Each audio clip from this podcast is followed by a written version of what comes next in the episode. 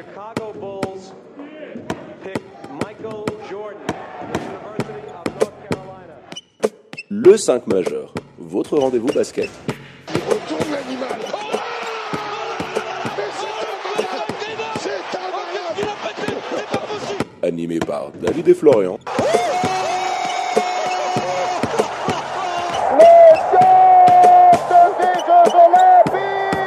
Les vendredis à partir de 21h sur Radio Tonique.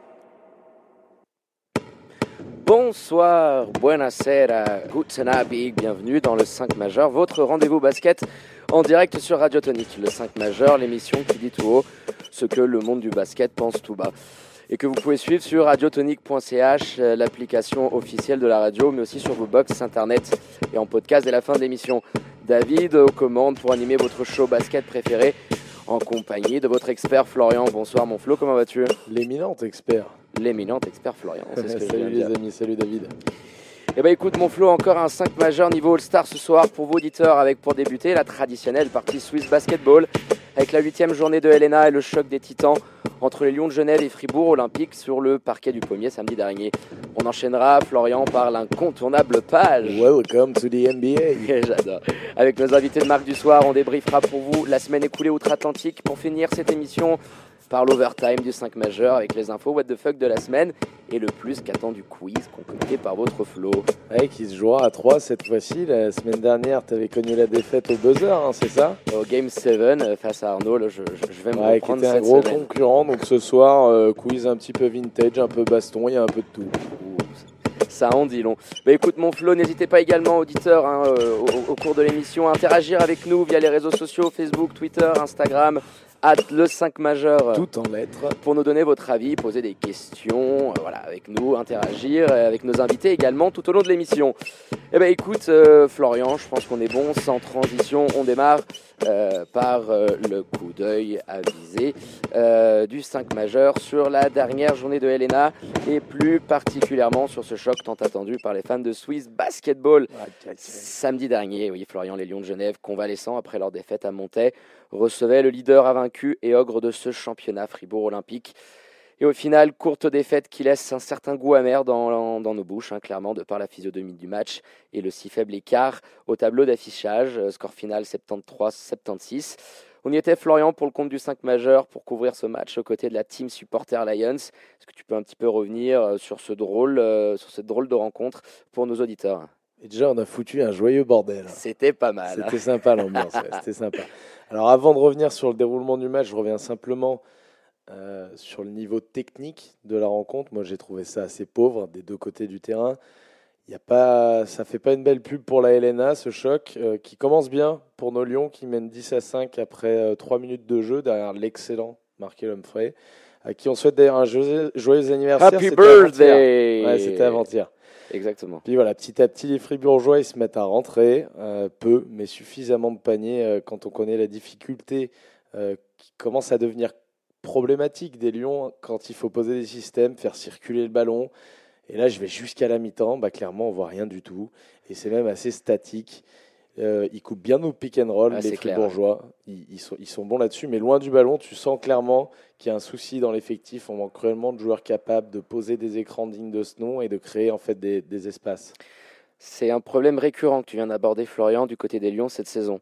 Euh, Rappelle-toi euh, les commentaires du spectateur qui était à côté de nous, hein, Nicolas que je salue, et qui se plaignait du manque d'intensité dans nos pauses d'écran. Euh, D'ailleurs, le 5 majeur a eu la chance de pouvoir discuter avec le président euh, Imad Fatal ce jeudi matin euh, lors de la, réunion mensuelle du Golden Lions Business Club, hein, le club d'affaires du club, à l'hôtel Ramada. On a parlé de ce manque criant dans l'effectif des Lions, et puis après de longues minutes à échanger sur cette défaite, il a pu confirmer en exclu mondial, Florian, pour le 5 majeur, de l'arrivée imminente d'un poste 5 étranger et qui viendra compléter l'effectif des Lions. Un nouveau pivot, donc.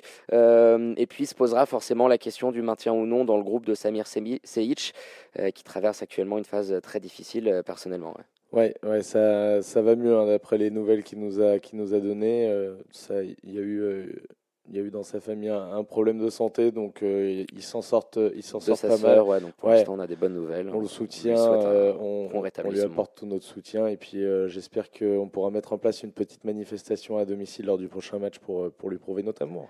Exactement, donc on attend avec impatience ce, nouvel élément qui viendra voilà, clairement euh, combler un manque euh, criant de poste 5, on disait souvent, à part on a des infos un petit peu là-dessus Toujours pas, toujours pas, donc euh, on, se prononce que sur, que sur les choses pour lesquelles on, on est sûr. le président des Lions nous a autorisé du coup à balancer cette petite news. Il y aura un nouveau poste 5 qui va faire du bien. Voilà, par Alex on n'a pas de, on n'a pas d'éléments voilà, comme il disait, qui te permettent à un moment donné de donner la balle poste bas et, de laisser le big guy se débrouiller un petit peu. Euh, donc on attend de voir un petit peu euh, quelle sera euh, cette nouvelle recrue des côtés des Lions. On attend avec impatience. Puis pour en revenir au match, exactement, vas-y reviens un petit peu. ça fait ça fait 35 à 26 à la pause pour les visiteurs et on attaque le troisième quart avec les mêmes difficultés offensives. Ça a l'air de s'être un poil équilibré. Alors, il faut rappeler quand même que les, filles, les filles bourgeois, ils étaient un peu dans le dur euh, physiquement. Euh, bah oui, ils avaient joué euh, mercredi en Europe Cup, rappelle-toi, face à Bachcheir. Ils avaient d'ailleurs perdu 79-70. Et puis rebelote cette semaine parce qu'ils en ont encore pris une autre il y a deux jours contre Sibiu à la maison. Donc ça s'arrête là pour eux, c'est ça. Hein. Ouais, donc bah, mathématiquement, c'est quasiment terminé. C'est déjà depuis la semaine dernière qu'ils étaient éliminés, je crois bien. Mais bon, voilà, je crois qu'il reste une journée pour essayer d'emmagasiner encore un peu d'expérience. Donc ça fait 16-16 dans ce troisième quart, euh, donc 51-42 au final pour euh, au, au, total pardon pour Fribourg. Et dans les dix dernières, là, il va se placer, il va se passer plein de choses. À commencer par l'incroyable série de quatre fautes techniques euh, stupidement concédées par les Fribourgeois. Comment une équipe de ce niveau-là, qui joue en Europe Cup la semaine, peut peut faire ça, quoi, dans, je veux dire, dans une salle comme ça, dans un, dans un championnat comme ça, à un niveau comme ça. C'est, ça nous a permis d'y croire, hein, parce que Marquis, il met, il met les lancers au fond derrière, on va pas se mentir. Ensuite, on revient de nulle part grâce à notre trio d'Amerloc. Ouais, enfin, je, veux juste revenir sur ce que tu disais, euh, Florian, cet incident un petit peu fou. Euh, que moi, personnellement, je n'ai rarement ou quasiment jamais vu sur un terrain avec ces cinq lancers front de suite pour Marquis, qu'il aimait tous. Et qui vient compléter quand même un arbitrage plus que moyen des Men in Black euh, samedi dernier. Puis voilà, je, complète ce que tu disais, c'est assez dingue et incroyable, tous ces faits de jeu qui te permettent quand même de revenir dans ton match de manière un peu miraculeuse aussi par le jeu des fautes techniques parce qu'on voyait pas trop comment ça pouvait. Et puis euh, une fois qu'il met les 5, on regarde le tableau d'affichage et on se dit eh, si c'était possible, tu vois. Ouais, et puis euh, bon après il faut, il faut, signaler quand même dans les, dans les dernières minutes du match, remis un 3 points monstrueux de Maruoto là dans le corner. Ah oui, à l'angle 0, ouais. Voilà, chaque passe D, chaque panier tenté, chaque panier rentré, ça va venir de Colter, d'Addison ou d'Humphrey. Euh, ils vont vraiment prendre, mettre la main sur, sur ce dernier quart avec la réussite qu'on connaît, puisqu'on était euh, quand même mené de 8 points à 6 minutes du terme, et on va se retrouver à un petit point devant, à un petit point pardon, euh, à 55 secondes de la fin. Ça fait 73-72 euh, sur une belle coupe du capitaine, bien servi par Marquis. Ouais, belle passe. C'est le moment que je vais choisir le père Pollard, qui était un peu discret jusque-là, pour aller travailler Markel dans la peinture et lui poser un magnifique move. 74 à 73 pour les visiteurs. Alors sur ce move, on a parlé de l'arbitrage. Euh, le père Pollard, il y passe, euh, il, y passe quoi? Il y passe 7-8 secondes dans la peinture sans aucun. Oui, il n'y a pas de souci. Hein. les, ouais, dos, dos, à la peinture, on s'en hein, fiche. Euh, les 3 secondes dans la raquette, on, est resté un peu. Il y a eu des erreurs de deux côtés, mais celle-ci, elle arrive à un moment quand même qui, est assez, dur à encaisser. Il y a un petit camping quand même, on va dire, dans, dans la peinture. Ouais, et puis euh, il reste donc 74, euh, 73 euh, pour les visiteurs, il reste 21 secondes. Et là, on va parler de choix tactique un peu, mais aussi d'arbitrage. Bon, on vient déjà de le faire. c'est Petar Alexic qui va demander un time-out alors que la règle lui interdit, ce, que, ce qui aurait dû conduire en fait à une faute technique et de lancer à suivre pour les Lions. Donc ça fait beaucoup. mais finalement, c'est Coach Chuck qui va le prendre. Hein, il faisait les signes aussi. Euh, alors, il redonne, il faut savoir qu'il y a 21 secondes, il redonne 7 secondes de poste aux Fribourgeois. Oui, que tu reviens à 14 secondes. Voilà, alors qu'on aurait eu l'intégralité des 21 secondes sans le time-out. C'est pas là que je, que je, vois le fait tactique surprenant de cette fin de match. Moi, ce qui me dérange euh, un petit peu, euh, déjà quand on connaît les sorties de time-out des Lions et qu'on sait que les joueurs de Fribourg sont dans le bonus, pourquoi tu vas pas simplement jouer un pick and roll, prendre une coupe dans la raquette, créer un peu d'espace, aller prendre une faute, quoi, tout simplement je viens donc euh, au fait qui me dérange un petit peu plus, c'est sur ta sortie de time-out, tu ne poses aucun système. Nada. Il y a, alors, tu as le joueur, euh, le joueur qui vient euh, de parler, de, les joueurs pardon, qui viennent de parler deux minutes avec Coach Chuck, et il n'y a rien qui se passe. Au lieu de ça, simple remise en jeu, sans écran pour libérer celui qui reçoit la balle. Je ne sais même plus qui c'est, il me semble que c'est Duba. Il fait une passe main à main. Non, il fait une passe main à main derrière pour Duba, je ne sais plus qui reçoit la balle Duba écarte tardivement sur euh, Colter, immobile. À 45, ouais. Ouais, qui prend un, un catch and shot difficile à ce moment-là parce que ça faisait bien trois minutes qu'il avait le capot qui fumait, le père d'Eric. il était sur deux échecs de loin. Voilà, là il y a des choix très très discutables de la part des Lions et, de, et du coach euh, Chuck. Alors je t'ai, laissé euh, finir ta tirade, mais je peux te donner raison là-dessus, euh, parce que les choix de coach Chuck ont été plus que discutés, ça c'est clair. Euh, on comprenait pas certains choix, surtout ce dernier time-out, et, si tu veux, en fait, l'option choisie est assumée de vouloir tirer à 3. Ça, par contre, on peut pas lui enlever. Alors, selon le coach bosnien, c'était naturel. Voilà, pour lui, il apparaissait naturel de laisser, si tu veux, l'homme chaud de Scar prendre les choses en main. Ouais, mais euh, Après, c'était quand même frappant de constater que sur les dernières minutes, il est rôti, le père d'Eric. Il, il, en peut plus. Et tu prends le risque d'un panier à 3 quand tu peux essayer d'en prendre un plus près du cercle, avec un pourcentage beaucoup plus élevé de réussite. C'était trop risqué. Et puis quand on parle de ces choix, il y a aussi ces, ces trois euh, fois dans le match où on se retrouve avec une remise en jeu et moins de 4 secondes à jouer. Et sur les trois fois, on, est- on était vraiment au bord du parquet, donc on voit bien sûr les changements, euh, les changements et le déroulement du match d'assez près. Sur ces, trois situations, euh, Coach il va sortir Derek Colter deux fois, euh, Robidzin deux fois aussi. Même s'il a été euh, catastrophique, ça reste un bon shooter. Tu as 4 secondes à jouer. Et euh, Marquis Addis- Addison une fois. Donc tu sors euh, tous tes garçons qui sont capables pour faire entrer des dubas, des coutures. À ce moment-là, il te reste 3 secondes. Attends 2 secondes. Attends la prochaine. Ouais, on a toujours ces choix un petit peu, un petit peu compliqués qu'on conteste. hein. C'est notre rôle aussi d'en débattre. Après, voilà, je te disais, pour moi, c'était trop risqué. Mais voilà, qui de mieux, je pense, euh, Florian, euh, pour en parler, qu'Arnaud Couture, l'international helvète, euh, qui, malgré la défaite, est revenu à notre micro à la fin du match. Bah, sur cette fin de rencontre, le système appelé par Coach Chuck, il va revenir un petit peu pour nous sur cette rencontre. C'est toujours difficile. On toujours plus intelligent après, ça c'est une certitude. Je pense que dans, dans l'idée, dans l'idée, on a été, on a joué juste. Euh, euh, là, là, la, fin de match, euh, on doit, quand on a, quand on a un rythme comme ça, que ce soit pour Marquis, pour Derrick, pour Markel, pour Duba, je crois que c'était Mickey le dernier qui était sur le terrain. c'est 5 minutes 50 où ils sont tous dedans, ils sont tous à 100% concentrés. Il faut les laisser. Ils ont fait les, ils ont fait les choix qu'ils qui, devaient faire. Et je pense que la majorité d'entre eux étaient, justes. Et euh, voilà, il manquait peut-être un peu de justesse défensive euh, à ce moment-là. Mais je pense qu'offensivement, on, a fait les- on a fait les choix qui, étaient le, plus judicieux. Donc voilà, ton avis Florian sur ces propos d'Arnaud qui, qui explique très bien que voilà, c'était un, choix assumé et voulu de coach d'aller chercher cette banderie à 3.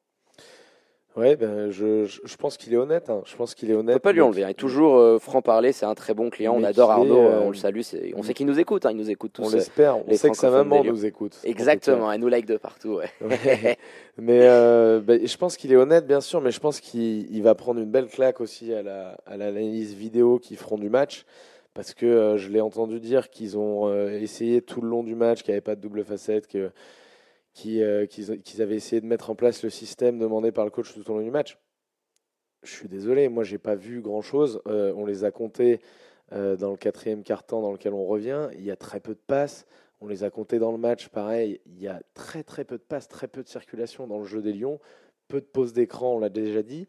Euh, moi, même les mouvements et les déplacements, rappelle-toi un moment, euh, Johan James qui va finir. euh, alors, c'est pas le dernier panier, c'est ce- son, son- son panier antérieur où il, il- il commence l'action, si tu veux, à l'angle zéro, côté gauche. Il vient Mhm. poser un écran, il en reçoit un, il vient tête de raquette. Enfin, il fait quasiment tout le tour du terrain pour finalement se retrouver de l'autre côté, poste bas. Tu parles, ouais. Et, et- et- et moi, ça m'avait marqué parce qu'il y avait énormément de mouvements de ballon et on voyait trop de dribbles, trop de joueurs qui restaient dans une zone du terrain côté, côté Lyon sans, sans amener beaucoup de mouvements, si tu veux. Donc euh, voilà. Alors après, euh, comme lui dit Arnaud, ils défendent ce choix assumé, euh, voulu, qui a été euh, aussi, je pense, accepté par, euh, par les joueurs. Bon. euh, il y a débat par rapport à ça, mais au moins on peut euh, saluer l'honnêteté et euh, toujours le, le- le franc-parler de, de- Ouais. de Arnaud. Mais euh, on, devait, on devait quand même faire plus pour, euh, pour espérer remporter ce match. Quoi.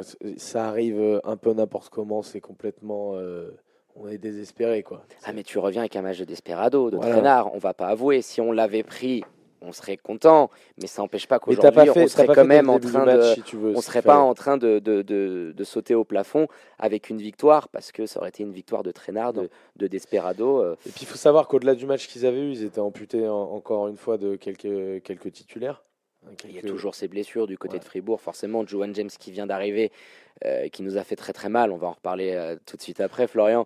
Mais il, est tout récent euh, dans, dans l'effectif. C'était son deuxième match. Donc euh, c'était, je pense, le bon moment pour les prendre fin de Coupe d'Europe. Ils étaient un peu sur les rotules, Voilà. physiquement parlant. Bon, après, après Et- pour, pour conclure, c'est pas un, un bon match, je pense, des Lions. hein, pour conclure sur ce match-là, c'est c'est pas une belle performance collectivement, tactiquement, euh, dans l'intensité, on a été pas mal, heu- heureusement. Il faut avouer qu'on, Mais, qu'on- euh, s'est mis à un, un certain niveau qui nous a permis de, de, de, de rester. Parce que peut-être voilà, à un moment donné, Fribourg a. Quand il y avait certains écarts qui commençaient à arriver, 3, 2, 3 postes, 4 postes par moment, on les sentait un petit peu, euh, peut-être un peu trop faciles par moment. Donc on y a toujours cru, il y a ce mérite-là, il faut le donner aux joueurs d'avoir euh, persisté euh, dans, dans leur combat. euh, Après, on les remercie quand même de nous avoir fait vivre ce moment-là, parce que c'est ça le basket, c'est des émotions, c'est ça le sport. Et euh, ils ont profité des détails, ça se joue souvent sur des détails. Ils ont failli en profiter. ouais, on en cru, hein, on était les premiers à hurler quand. Et voilà, on a bien, on, on a bien profité. Je pense que les, les 1800 spectateurs du Pommier, ils Salle ont passé un bon moment. superbe ambiance, euh, le public debout sur la fin. Voilà, on- c'est aussi pour ce genre d'ambiance-là qu'on aime se déplacer à la salle du Pommier. Bah, écoute Florian, je pense qu'on on- on a été pas mal sur l'analyse globale de cette rencontre. On va revenir plus en détail sur ce match avec le traditionnel top 5 et le flop 5 du 5 majeur. Le premier élément de ce top 5, euh, Florian. Timothy Derkens, Exactement. Derksen, pardon. Oui. Ouais, on, on lui a laissé euh, énormément de liberté, et notamment Marquis, mais on va en parler un petit peu plus tard. Voilà, pas d'alerte spoiler, s'il te plaît. C'est un, joueur de qualité hein, qui était arrivé en février dernier côté Fribourg. Il signe son record en LNA. avec Career 24 high, points. c'est ça, ouais. Voilà, 24 7 points. sur 10, 3 sur 3 du parking. Quand tu laisses les mains libres à un Américain dans ce championnat, de toute manière, ça souvent, euh, souvent ça se termine mal. Clairement, euh, monsieur, monsieur, Pro- euh, monsieur Propre, hein, euh, samedi dernier au Pommier, il a été vraiment d'une adresse dingue, comme tu le disais. Puis ce qui m'a marqué, c'est la sobriété dans son jeu. Très peu de shoots forcés, hormis un petit dernier en fin de match. en- ouais, il, il est en train de retomber. Voilà, sobre dans son jeu, efficace, facile dans ses choix. Une prestation à la taille patron, comme j'aime le dire, du leader offensif de Fribourg, clairement, cette année. Euh, donc euh, bravo, euh, bravo à lui. Et puis on va enchaîner, Florian, deuxième joueur de ton top euh, 5. Et puis une vieille connaissance des Lions. hein. Voilà, The Dentist, comme l'appelle Thierry. Johan James, il nous a fait beaucoup de mal en écartant, un petit peu en mode poste 5 fuyant, et c'est pas forcément ses qualités principales. hein.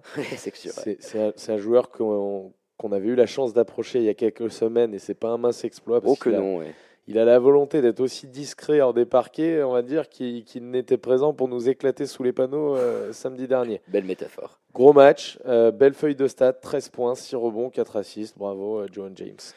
Exactement, comme je disais, une adaptation éclair euh, pour Johan qui a été solide durant toute la rencontre. Une domination physique terrible, notamment, rappelle-toi, sur ce dernier, panier, sur ce dernier panier, Florian, où il enfonce notre Markel national à coups de 2-3 coups de cul, là. Il finit sous le cercle facile. Euh, une belle implication défensive, euh, j'ai quand même trouvé. On sait que des fois, euh, ça, ça peut sauter de ce côté-là. Et, et dans le jeu offensif, quand même, malgré son arrivée, il donne 4, caviars, c'est c'est- c'est à noter. Voilà, ça vient compléter un très bon match. Malgré un petit déchet sur la ligne des lancers francs, quand même, on se doit d'être pointilleux.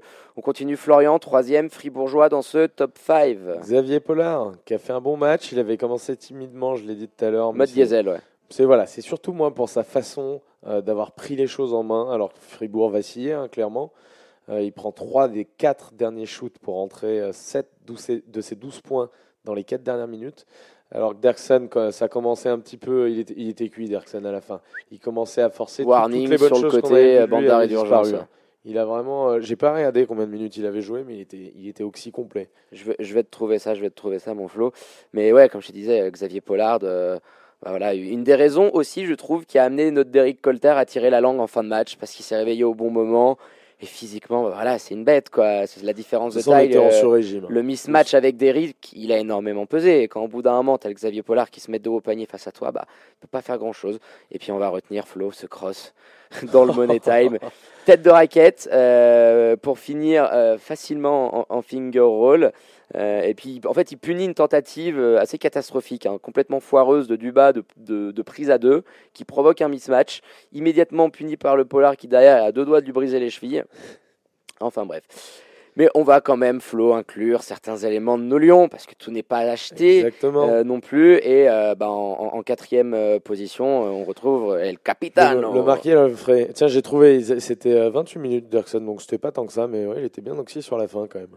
Ouais, c'est clair. Donc Markiel comme euh, d'habitude. Attends, attends, il avait beaucoup joué, je, euh, précision, il avait beaucoup joué aussi. Euh, aussi en mercredi. Et exactement, donc ouais. je pense qu'au bout d'un moment, tu, tu, tires un peu la langue avec cette intensité-là. Ouais. Donc le Capitano comme d'hab qui tremble pas dans ce genre de moment. Gros match, qui il nous a tenu à distance, à une distance raisonnable, permettant de croire en un comeback victorieux, notamment en début de match. Dans, dans, le quatrième, c'est également lui qui nous ramène avec ses deux drives et ce trois points magiques avec la faute. Avec là. le N1, là. oh là là, où il se retourne vers nous, là, euh, pff, énorme. Au jour d'aujourd'hui, je pense, de toute façon, tu peux. Euh, c'est le seul joueur de l'effectif des Lions capable d'être au niveau, je trouve, mentalement, de manière constante et sur la durée. mentalement, ouais.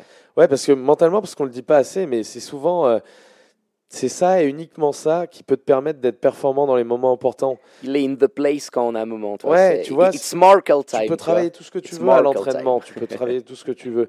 Tu peux euh, travailler des systèmes, travailler des moves, euh, travailler sur euh, ta maîtrise du ballon. Si en, match avec la pression, tu arrives pas, euh, tu arrives pas à être au niveau mentalement, tu peux pas mettre tout ça en place. Donc ça sert à rien. Il faut être au top mentalement. Et je trouve que El Capitano, il était, il est exemplaire à ce niveau-là. 21 points, 8 rebonds à 300 sur 5 de loin. Voilà, les, les, semaines se suivent et se ressemblent pour Markel Florian qui a encore sorti euh, voilà, un match de bonhomme, il les a posés sur la table. Il a donné le ton défensivement euh, quand son compère Marquis flanchait et on retiendra voilà, ses tirs clutch à chaque fois en fin de match. Euh, c'est le meilleur joueur des Lions et de loin et on espère qu'il pourra vraiment poursuivre sur cette lancée, qu'il ne se cramera pas trop vite parce qu'on aura besoin d'un Markel à ce niveau-là. Euh, pour les playoffs. Donc encore euh, happy birthday to you. Enfin, pas lui, bref. C'était loupé ça, mon Flo. Allez, on finit dernier élément de Stop 5. On coupera au Coupé montage. Au montage. Coupé au montage. Joe Duba. Joe Avec Duba. le revenant, mon Flo. Mais le revenant, non, il était jamais nulle part, lui, en fait. On l'avait pas mis une fois, non, non, il était nulle part. T'es sûr? Nulle part. Jamais Alors, top 5, jamais flop 5. Mais, mea culpa. C'est un, un, autre. Euh, il m'avait fait peur. Côté suisse. Ouais. oh, David, non. non. Allez, enchaîne. Il m'avait fait peur après sa première mi-temps insipide, il faut le dire. En revanche, deuxième acte de très bonne facture. Il termine à 13 points, 7 rebonds et 6 assists, très complet. Euh, c'est très bien, il faut continuer comme ça. Il nous a un petit peu verrouillé le jeu par moment parce que c'est pas un tout rapide dans l'exécution. mais Son il, côté suisse. Mais, mais il s'est arraché comme un chien. On l'a vu à plusieurs, euh, plusieurs fois par terre. Hein, et quand on est dans les tribunes, tu vois, c'est le genre d'attitude que tu as envie de voir d'un joueur. Eh, elle a pas de Beverley, le mec qui plonge, et, ça, etc. C'est ça en saison euh, régulière. Exactement. Un match à double visage pour lui, voilà, parce qu'il y a une première mi-temps euh, plus que laborieuse. Il ralentissait tellement le match. Puis après, plus rien à voir. Là, il s'est branché sur du 220 volts à la mi-temps. Je sais pas ce qui s'est passé, mon Joe. Avec le visage, comme tu disais, qu'on aimerait voir beaucoup plus souvent. Euh, et puis ce contre terrible en fin de match euh, qui, qui, vient vraiment sceller une très belle prestation pour lui. Rappelle-toi, il revient du Diable Vauvert. L'autre, il, il, était parti de Fribourg. Il est revenu à un compte monstrueux par derrière. Euh, donc voilà, on espère qu'il pourra rééditer ce genre de, de prestations. Bah écoute Florian, pas mal ce petit top 5 de le top 5 de cette rencontre. Et puis à l'inverse, euh, le traditionnel flop 5, le sécateur andalou est sorti, les cisailleuses. Et puis on va débuter Florian euh, avec un élément qui revient quand même euh, de plus en plus, coach euh, qu'on a que tu vas évoquer quand même. Hein. Bah non, moi je l'ai déjà fait. Hein. C'était quelque chose. okay, bon, voilà. quelque chose à en rajouter. Non, en fait, je j'ai essayé de me renseigner là-bas. On a essayé de, se renseigner euh, cette semaine un petit peu avec des journalistes euh, suédois pour, euh, pour voir voilà s'ils si, le connaissaient, qu'est-ce qu'ils pensaient d'eux. On n'a pas eu de réponse pour l'instant. En tout cas, moi, l'idée que je m'en fais pour l'instant, c'est que c'est vraiment pas assez. Euh, tactiquement, c'est parfois incompréhensible. J'avais été diplomate la semaine dernière en disant qu'il voulait imposer certaines choses, notamment quand tu me parlais d'Alex Hart. Tu avais totalement raison, mais voilà, de toute manière, il faut lui laisser du temps. Il faut lui laisser une année. Euh, tu sais pas s'il a exactement, exactement le roster qu'il a envie d'avoir. Donc, je dirais même qu'il faut lui laisser une autre intersaison. Et puis, si, euh, si, ça, emmène, si ça en amène à, à rester en l'état, bah, ça sera un flop. Ouais, C'est sûr. euh, écoute, on va pas non plus trop, trop les gratigner Non, non, parce bien que sûr. voilà, euh, moi je, je voulais aussi revenir sur l'absence totale du banc des Lions, enfin directement lié euh, à Natchuk. Rappelle-toi à quel point ça m'a rendu fou sur le bord du terrain pendant ce match là, je- parce que j'avais fait gaffe à, cette stat, à, ce- à ce- cette stat pardon assez rapidement. Les premiers points inscrits par les bancs, par le banc des Lions de Genève, c'est un panier de, de Marine, c'est ça Flo, je crois. C'est des lancers. Ouais. C'est des lancers. Après trois minutes dans le troisième quart, on a joué plus d'une mi-temps sans un panier du banc. Non mais c'est pas possible. Il se passe quelque chose quand en début de saison, tu ouvrais autant tes minutes, tu avais autant d'impact de ton banc et c'était, rappelle-toi, sur les deux, trois premiers matchs, c'était dans notre, top, euh, dans notre top 5 de parler de cette capacité à ouvrir et d'avoir plein de menaces. Rappelle-toi ce coup de chauffe, les belles victoires qu'ils ont eues euh, au, au- au pommier. Mais là, Ouais, mais regarde les mecs que tu as sur le banc, Maruto, euh, Zin, ces mecs-là, c'est des shooters. Bon, il y en a- d'autres, hein, Bavcevic, mais ces garçons-là, c'est des shooters. Ils ont besoin qu'il y ait du mouvement et ils n'ont pas pu s'exprimer parce qu'il n'y avait rien qui se passait, tout simplement. C'est pas des mecs qui font des différences balles en main, c'est pas des cadors. On va pas se mentir. Voilà, mais comme tu disais, on va donner encore un peu de temps à Coach Chuck. Il va y avoir un nouveau pivot dans son effectif qui va lui amener encore plus de rotation, plus de co- concurrence, parce que on rappelle, c'est un pivot étranger. Il y a une règle des 3 plus 1. Vous pouvez aligner euh, que 4 joueurs euh, étrangers sur votre feuille de match. Donc on en a actuellement 4. Donc no- notre trio américain et, et Samir Seic. Euh, il y a le quid de savoir si Samir partira ou pas. Euh, même si on garde Samir, euh, bah, euh, il pourra, et s'il reste dans l'effectif, euh, il devra être en dehors de la feuille de match et on pourra tourner qu'à trois Américains titulaires.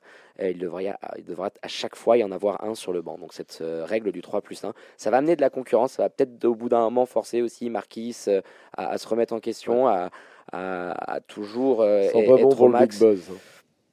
On attend de voir. C'est vrai que c'est un peu compliqué, la situation personnelle est difficile. Moi, je comprends le président euh, Fatal. euh, on en a assez parlé ici. Voilà, lui étant encore plus près de l'effectif, il s'est rendu compte bien avant nous euh, de ce manque-là. C'est aussi courageux et il faut le faire, de réagir rapidement comme ça dès le mois de novembre en se rendant compte que- qu'il y a une pièce qui bien, manque. il va pouvoir s'adapter. Exactement, c'est ce qu'il disait. L'important, c'est qu'il puisse après avoir de- du temps et, et être. Les plus de 100 systèmes de, de coach Chuck aussi. Ouais, ouais, ouais, tu t'es cru un petit peu, ouais, de billet. Allez, on, on enchaîne, Florian, euh, après avoir un petit peu euh, taillé une nouvelle coupe à mon coach Chuck euh, avec le top scorer, Florian. Marquis Addison. Qui enchaîne après la semaine dernière. Ouais, et puis je vais tenir le même discours d'ailleurs que la semaine dernière. J'ai eu l'impression qu'il se voyait un peu en sauveur une nouvelle fois, avec une sélection de shoots catastrophique, des choix discutables. Heureusement, sur la fin, alors tu as l'incident des, des fautes techniques qui le remet pas mal dedans, euh, surtout au niveau statistique. Il corrige un peu le tir quand même sur la fin. Euh, il, pff, voilà, il, il termine à 15 points, 5 rebonds, 3 assists. C'est des bonnes stats, mais de par son match, quand tu vois son match, c'est pas possible, quoi. Euh, C'est pas, c'est pas possible de, de jouer une telle partition euh, au début du match. C'est un patron comme Markel, et lui, il n'a pas été là. Euh, Non, c'est sûr. et il a- puis plus inhabituel quand même son, son manque d'attention en défense, hein. notamment tu l'as dit tout à l'heure sur les coupes de Dersen dans le, dans le quatrième. Ah, là là, c'était fou. Ça, Ça, c'est- ça, ça- c'était la deuxième chose qui m'a le rendu ballon, fou, euh, quoi. On, t'as un moment, tu vois, il, il le regarde, il ziote à gauche, encore à gauche, encore à gauche, et il reste figé sur le ballon. Et qu'est-ce qui se passe? Et bah, au moment où il se retourne, bah, euh, le Darksen, il était passé. Euh, donc, comme tu disais, il, en a pris au moins 3 ou 4 comme ça, des coupes sans jamais broncher. On sent un coup de moins bien très clair de Marquis. Voilà. Euh, Au-delà de son adresse, aussi un petit peu cata, et qui perd de son élan défensif. hein. J'en avais parlé la, semaine dernière. Ça s'est répété face à Fribourg. Euh, donc voilà, il faut que le duo, le, du- le duo Addison-Humphrey euh, il soit au top pour pouvoir taper une équipe comme Fribourg. Sans Marquis à son niveau, ça devient impossible pour nos Lions. Donc on espère un réveil rapide euh, pour Marquis, qui a été rappelé à l'ordre en début de semaine, notamment par, par le président Fatal. Troisième élément de ce flop 5, bah, le Mickey. Mickey Maruto, ouais, qui est passé complètement au travers. Et malgré tout, c'est lui qui nous redonne l'avantage hein, sur son seul panier en fin de match. là. Un peu en mode Ave Maria, ça part, Ah bah. ça shoot. Euh, ouais, il était dur celui-là. Dans ce genre de situation, il n'a pas le niveau d'implication euh, mentale, de concentration pour ne pas te coûter des deux côtés du terrain, Mickey Maruto, malheureusement. Bah, on est dans le qui tout double avec Mickey. Il coup de chaleur terrible au pommier il y a quelques semaines. Ouais, et puis des moment, matchs euh, traversés, oui, mais des matchs traversés comme un Casper euh, depuis. Euh, et, et pour euh, la- grande majorité. Et des absences défensives, je trouve, surtout sur les switches, euh, qui coûtent cher et sur lesquels Fribourg, eh bah, ils sont, ils t'ont sanctionné, ils t'ont vraiment fait mal. Euh, quatrième élément euh, de ce flop Robert, five, le Robert. Zinn. Ouais. Je crois savoir qu'il s'est fait tirer euh, les oreilles lui aussi par le boss euh, d'ailleurs. Pareil, lui, euh, lui et Marquis, hein, c'est les petites infos croustillantes qu'on a. Normal. Enfin, croustillantes. Les petites infos, Non, normal. un petit Ça- peu, ça- mais première- normal. Ça, ça fait un moment qu'on l'avait mis là-dedans, on lui demandait un réveil. Bah là, écoute, Ouais. on espère que. Non, mais alors là, c'était vraiment sa première sortie de banc est catastrophique dans l'attitude et le body language. C'est euh, d'ailleurs, on l'a pas vu revenir énormément. Il a été limité. Je sais pas combien de minutes il termine lui non plus. On va on- je vais te la trouver tout de suite parce que j'avais des 9 minutes. Bah, a il s'est été vite très rendu compte, hein. limité. Il est dans le dur depuis un moment, Roby. Va falloir se ressaisir. Quand tu joues dans un club ayant autant d'ambition, tu peux pas te permettre ça dans la durée. Ah non, non, non, on connaît tous le potentiel de jeune espoir, hein, qui sortait d'une très belle saison l'année dernière, euh, mais on attend de lui euh, le B à bas euh, par rapport à son profil. C'est un shooter, c'est un sniper. N'hésite pas, bonhomme, lève-toi, prends tes shoots. On doit le voir plus mobile sur les sorties d'écran, des coupes en catch and shot. Euh, la confiance, elle est au plus bas, clairement. Et quand on le voit autant hésiter euh, dans, dans ses shoots, c'est qu'il y a un souci. C'est un shooter. Le nombre de fois où on se dit, Ah, tiens, il va se lever, il hésite, et ensuite il propose un dribble. Et forcément, quand tu vas derrière essayer de provoquer quelque chose quand c'est pas ta première intention, il, il y a quelque chose qui s'est un petit peu brisé. Il faut qu'il se ressaisisse. Donc euh, réveil attendu euh, cette semaine, euh, mon Roby. On, a- on attend euh, des bombinettes qui tombent, qui tombent du parking depuis, de- depuis Lausanne. Et puis dernier, dernier élément, Florian? Petar Alexic, alors moi je trouve que c'est un des tout meilleurs coachs de notre championnat, mais euh, pour sa déclaration en fin de match, et qui m'a d'ailleurs beaucoup surprise, Ouh, t'as énervé celle-là. ouais, il, il a dit l'important c'est la victoire, peu importe la manière, ce que nous retiendrons dans quelques temps, c'est que nous avons gagné face à notre principal concurrent. Alors oui, dans un sens tu as raison, en revanche, le fait que, que la victoire soit plus importante que la manière, déjà non, et, et deuxièmement que peu importe la manière, alors là surtout pas, le chemin euh, qui te permet de gagner, si tu as envie de progresser, c'est le, seul, le seul curseur que tu peux avoir. Bah ouais, parce résultats, que si- s'il y a s'il y a deux trois points dans, dans, dans la balance de l'autre côté, euh, Voilà. tu, tu tiens quoi comme discours? Oh bah écoute, euh, l'important, voilà, c'est la victoire pour les Lions. Non, tu essaies d'analyser ta défaite, t'as pas du tout le même discours. Donc moyen. il y a de la com toujours dans les Ouais, coachs, la dans les merde, hein. présidents. euh, ouais, y- des fois c'est un peu polissé. Celle-là, elle était pas, euh, elle était, elle était pas folle. Donc euh, ouais, je savais que tu avais envie de, de, le mettre dans, dans cette partie-là. Ça t'a un petit peu irrité. Donc Peter Alexic qui ferme notre flop 5. Bah écoute, on a fait le tour, Florian, sur cette deuxième défaite des Lions euh, de cette saison. On va pouvoir enchaîner avec l'ensemble des résultats de cette huitième journée de Helena. Le match inaugural, pour commencer, les deux équipes mal en point au classement, hein, Star Wings et Bébé Seignon. Et dans cette rencontre qui sentait la poudre, ce sont les Balois qui, ont, euh, pardon, qui sont parvenus à glaner deux points précieux sur le parquet du Birchfelden pour s'imposer euh, 80 à 71. Un match euh, au coude à coude hein, qui ne s'est décidé que dans les dernières minutes entre deux équipes qui sortaient quand même d'une série de quatre défaites consécutives. Sympa. Euh, pour ce faire, Nyon a pu compter, bah, comme on vous l'avait annoncé la semaine dernière, sur leur nouvelle recrue américaine, Kevin Mickle. Euh, L'ailier PC euh, par bon cours, notamment, euh, viendra pallier le départ précipité de Jordan Stevens dans l'effectif d'Alain Attala. Ouais. Ouais, on en avait parlé la semaine dernière de Kevin Michael un peu et de son parcours. C'est assez incroyable hein, parce qu'il était tout juste arrivé un jour avant la rencontre. C'est avec un tout petit entraînement dans les jambes qu'il a débuté sous ses nouvelles couleurs. T'as pas vraiment le temps de, de pouvoir apprendre les systèmes référencés du côté de Nyon, mais quand même aligné. Ça montre bien quand même le réel niveau de ce championnat. Quand tu as une équipe euh, qui a un étranger, elle sait qu'il est au-dessus individuellement. C'est quelque chose qu'on voit pas souvent au haut niveau, un joueur qui, avec un seul Ouais, après, il était quand même euh, référencé. Il connaît, euh, il, connaît le championnat et, et- et la Non, maison, mais mais, il il- il- il- je te donne un minimum raison sur ce que tu dis. Voilà, les joueurs étrangers, euh, un peu comme ça, ils arrivent, ils se baladent. Donc, euh, ouais, pour revenir au match, bah, voilà, on assiste euh, à une rencontre accrochée entre les deux équipes jusqu'à ce coup de poker tactique de Mister Atala qui décide de passer en mode big ball avec pas moins de 4 grands sur le parquet. Paris osé mais réussi. T'aimes ça, toi hein Ouais, tu sais que j'aime ça le big ball, j'aime bien ces petites bases. Donc là, Paris euh, osé, je l'applaudis. Et puis il leur inflige quand même un 17-0 dans les dents avec le capitaine historique euh, Van Rooij. hein, on, on en avait parlé, euh, le capitaine modèle, qui, qui est- est- a été un petit peu décalé, décalé sur la main pour, pour gêner l'équipe adverse. Et ils arrivent à passer devant à la mi-temps pour mener 40 à 35.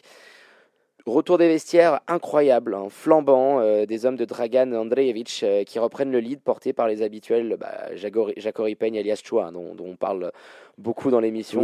Mais voilà, toutes les semaines. ouais. Trop esselé côté balois, comme d'hab. Euh, les Vaudois y reviennent petit à petit au score, poussés par leur doublette intérieure Endoy et puis surtout le, le, le Persané. hein.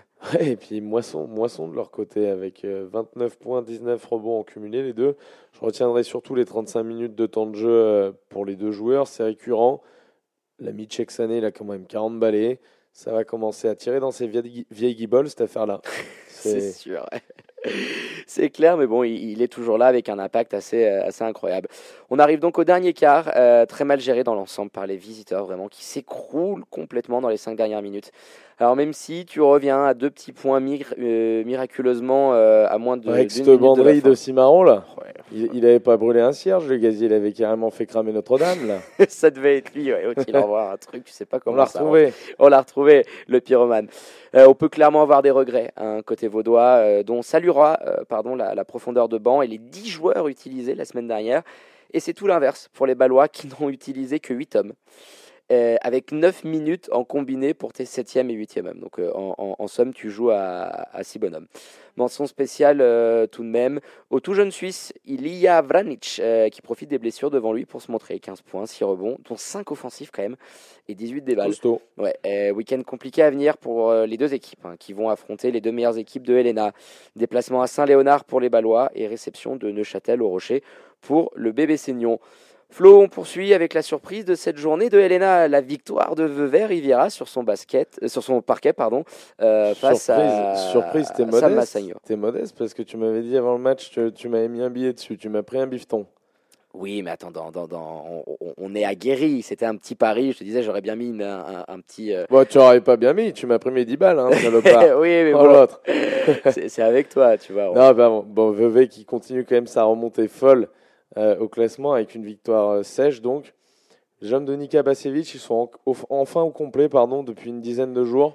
Bah, on rappelle, Flo, Ça- les conditions particulières en ce début de saison, hein, euh, du côté des, des, des galeries euh, du rivage, avec un effectif qui arrivait par petits morceaux, c'était parsemé. Les deux joueurs majeurs, euh, Molteni et euh, Martin, euh, bah, qui parcouraient un petit peu le globe en 3-3. Donc Exact, euh, oui, bravo coach Bavcevic, euh, parce qu'il y a un travail effectué qui commence petit à petit à payer sur ces dernières semaines. Ouais, il a bien tenu le coup euh, sans, sans les deux, sans les deux ténors du barreau. Là. Donc match dominé de la tête et des épaules. Parce que les Tessinois, ils ont été devant que l'espace de, je dirais, 2-3 minutes, il me semble. ça, ouais. La faute à un excellent travail tactique. Euh, Coach Bacevic, euh, félicité d'ailleurs par euh, Ruby Gubitoza à la fin de rencontre. Ruby disait il était très bien préparé. Nika a effectué un gros travail vidéo avec son équipe. Il n'a pas son pareil pour casser les systèmes adverses. Pour moi, il est dans le top 3 des entraîneurs évoluant en Suisse. Joli hommage du Roby, un beau perdant sur ce coup, Ouais, il ça fait toujours des il a plaisir, raison, des éloges il a comme raison ça. Il a ce raison, mais Très, euh, bon bravo à lui. ouais. Très bien coaché cette équipe. Pour en revenir encore au match, euh, Massagno, ils étaient privés de, de il me semble. Malade, ouais, Ouais, grippé, qui était malade, c'est ça c'est ça. ouais. Et puis euh, Jules Hao, il était Jules Hao. Très diminué. Jules O, ouais, Jules Ouais. O, ouais, ouais. Jules O était diminué, il était pas Il vraiment à 100%. Il hein. n'était pas au top, ouais. Il y avait la nouvelle recrue James Sinclair qu'on a pu voir. Bon, ils ont quand même fait la course devant au score pendant toute la rencontre pour finalement exploser dans le dernier quart, puni par euh, Molteni, encore une fois en double-double, 17-12. Ça va leur faire du bien ce, ce retour euh, à 100%. faut apprécier la variété de l'effectif de Vevey. Il y a des choix forts puisque tu avais le top score, hein, Stephen Harris, euh, sur le banc au début du match. Ouais, exactement. Tu as une grande majorité euh, du match en tout cas pour laisser euh, place à ton Uros euh, Nikolic euh, que tu aimes beaucoup. Ouais, j'aime bien. Il t'a fait un chantier dans la peinture, euh, terrible. Hein Ouais. T'as fait un chantier 18 18, points. 18 points, Ouais. euh, voilà. euh. Puis on le sait, Florian, là, le coaching staff de, de, de Vevey nous l'a confirmé d'ailleurs euh, cette semaine, euh, que l'Américain Harris y rencontre de grands problèmes euh, sur les schémas défensifs mis, mis en place par coach Nixa, notamment sur les défenses en zone proposée. Sur la 3-2, il y a, il y a des problèmes d'adaptation. Et puis c'est vrai que bah, de l'autre côté, le, le, le Nikolic était complètement en chaleur. Donc il n'a pas vraiment bronché le, le père Harris en, se disant bah, écoute, défensivement, j'y suis pas, l'autre il est chaleur. C'est aussi euh, sympa d'avoir euh, cette force-là dans ton effectif. Ouais. Après, côté Massagno, très faible offensivement. Tu as seulement trois joueurs qui sont à plus de 10 points. Il n'y a, pas de- a pas de points à répartir de toute manière. Des problèmes de foot qui sont venus handicaper les joueurs majeurs de l'effectif euh, très rapidement. C'est inquiétant, ce quatrième défaite déjà pour eux. Vilaine sixième place, euh, qui pourrait leur coûter cher quand même hein, en, vue de, en vue de la Coupe SBL, parce que tu as un potentiel quart à l'extérieur, c'est ça? Avant le Final Four à Montron, ouais, ça va être compliqué. Ouais. Ouais, donc tu rajoutes à ça un déplacement toujours difficile au repos-yeux pour affronter monter euh, demain, après-demain, je sais plus si je joue samedi ou dimanche. Ouais, ça, bah, ça se gâte un peu, quoi. Ouais. Belle remontée en, en revanche au classement de Vevey, euh, qui apparaît comme le poil à gratter de cette fin d'année 2019 en LNA, hein, qui, pourra, confirmer à Lugano, il me semble, la semaine prochaine. Ouais, ça commence à être pas mal euh, du, côté de, de Vevey. Eh ben, on poursuit cette huitième journée de l'ENA. Florian, quatrième match de ce samedi. L'équipe en forme. Euh, L'Union Neuchâtel qui s'est imposée facilement à domicile. euh, 90 à 74 face à Boncourt. Dans ce derby de l'arc jurassien, euh, les joueurs de Daniel Gottal ont enchaîné une euh, très belle septième victoire de suite face à Boncourt beaucoup trop branché sur courant alternatif durant cette rencontre. Euh, match qu'ont démarré les locaux en mode diesel, hein, on doit l'avouer, avec un sacré retard à l'allumage pour le Brian Colon. Ils ont encaissé un 14-8 d'entrée, étaient menés rapidement de 8 points dans le second quart. hein. Ah, il a fini avec une toute petite feuille de stats, le Brian Colon. hein. 8 points, 4 turnovers, adresse en dessous des 25. Il passait complètement à côté. Pour une fois. Ça arrive, hein, je Hein. l'aime beaucoup, mais là on doit avouer, euh, il, il s'est complètement déchiré le pauvre. Euh, exactement. Puis, mais c'est vraiment une des belles surprises dans cette saison de, de l'Union, euh, c'est cette force de banc. 28 points pour la second unit contre 10 à peine pour les Jurassiens. Et puis petit à petit, bah, voilà, les pensionnaires de la riveraine, ils, ils sont revenus pour passer devant au bout du quart d'heure de jeu à peu près, pour ne plus jamais laisser le lead de- du, euh, du match, malgré quand même une petite frayeur à la fin avec un run de 11-0 des visiteurs pour cacher la misère de leur deuxième Et on a apprécié, David, le jeu alléchant, le jeu sympa à voir, ça, ça circule bien de l'Union. C'est un savant petit mélange entre jeunesse et expérience Made in US. euh, pour un jeu de toute beauté, hein, vif. euh, Il y a notamment plus de 20 points inscrits en troisième division. C'est run and gun là-bas. Paf, paf, paf, ça dégaine dans tous les sens et ça va très bien à, à Daniel Gottels. Ils sont allés le chercher cet été. C'est un coach qui, a- qui adore comme ça le, le jeu de loin, le jeu 7 secondes rapide. Ouais, c'est pas mal du tout. euh, j'ai- J'aime bien regarder ce qu'ils font, euh, l'Union. Puis il y a une vraie montée en puissance, donc on va voir. Parce que pas dit que Fribourg se balade face à eux. euh, ils ont Non. une carte à jouer, je pense, en, en les regardant vraiment dans les yeux. Ouais. Euh, et puis on, on retiendra de, Daniel Go- Gothals, son franc-parler hein, qu'on aime beaucoup, lui qui a estimé qu'ils auraient pu, euh, je, je cite, déchiqueter les Jurassiens.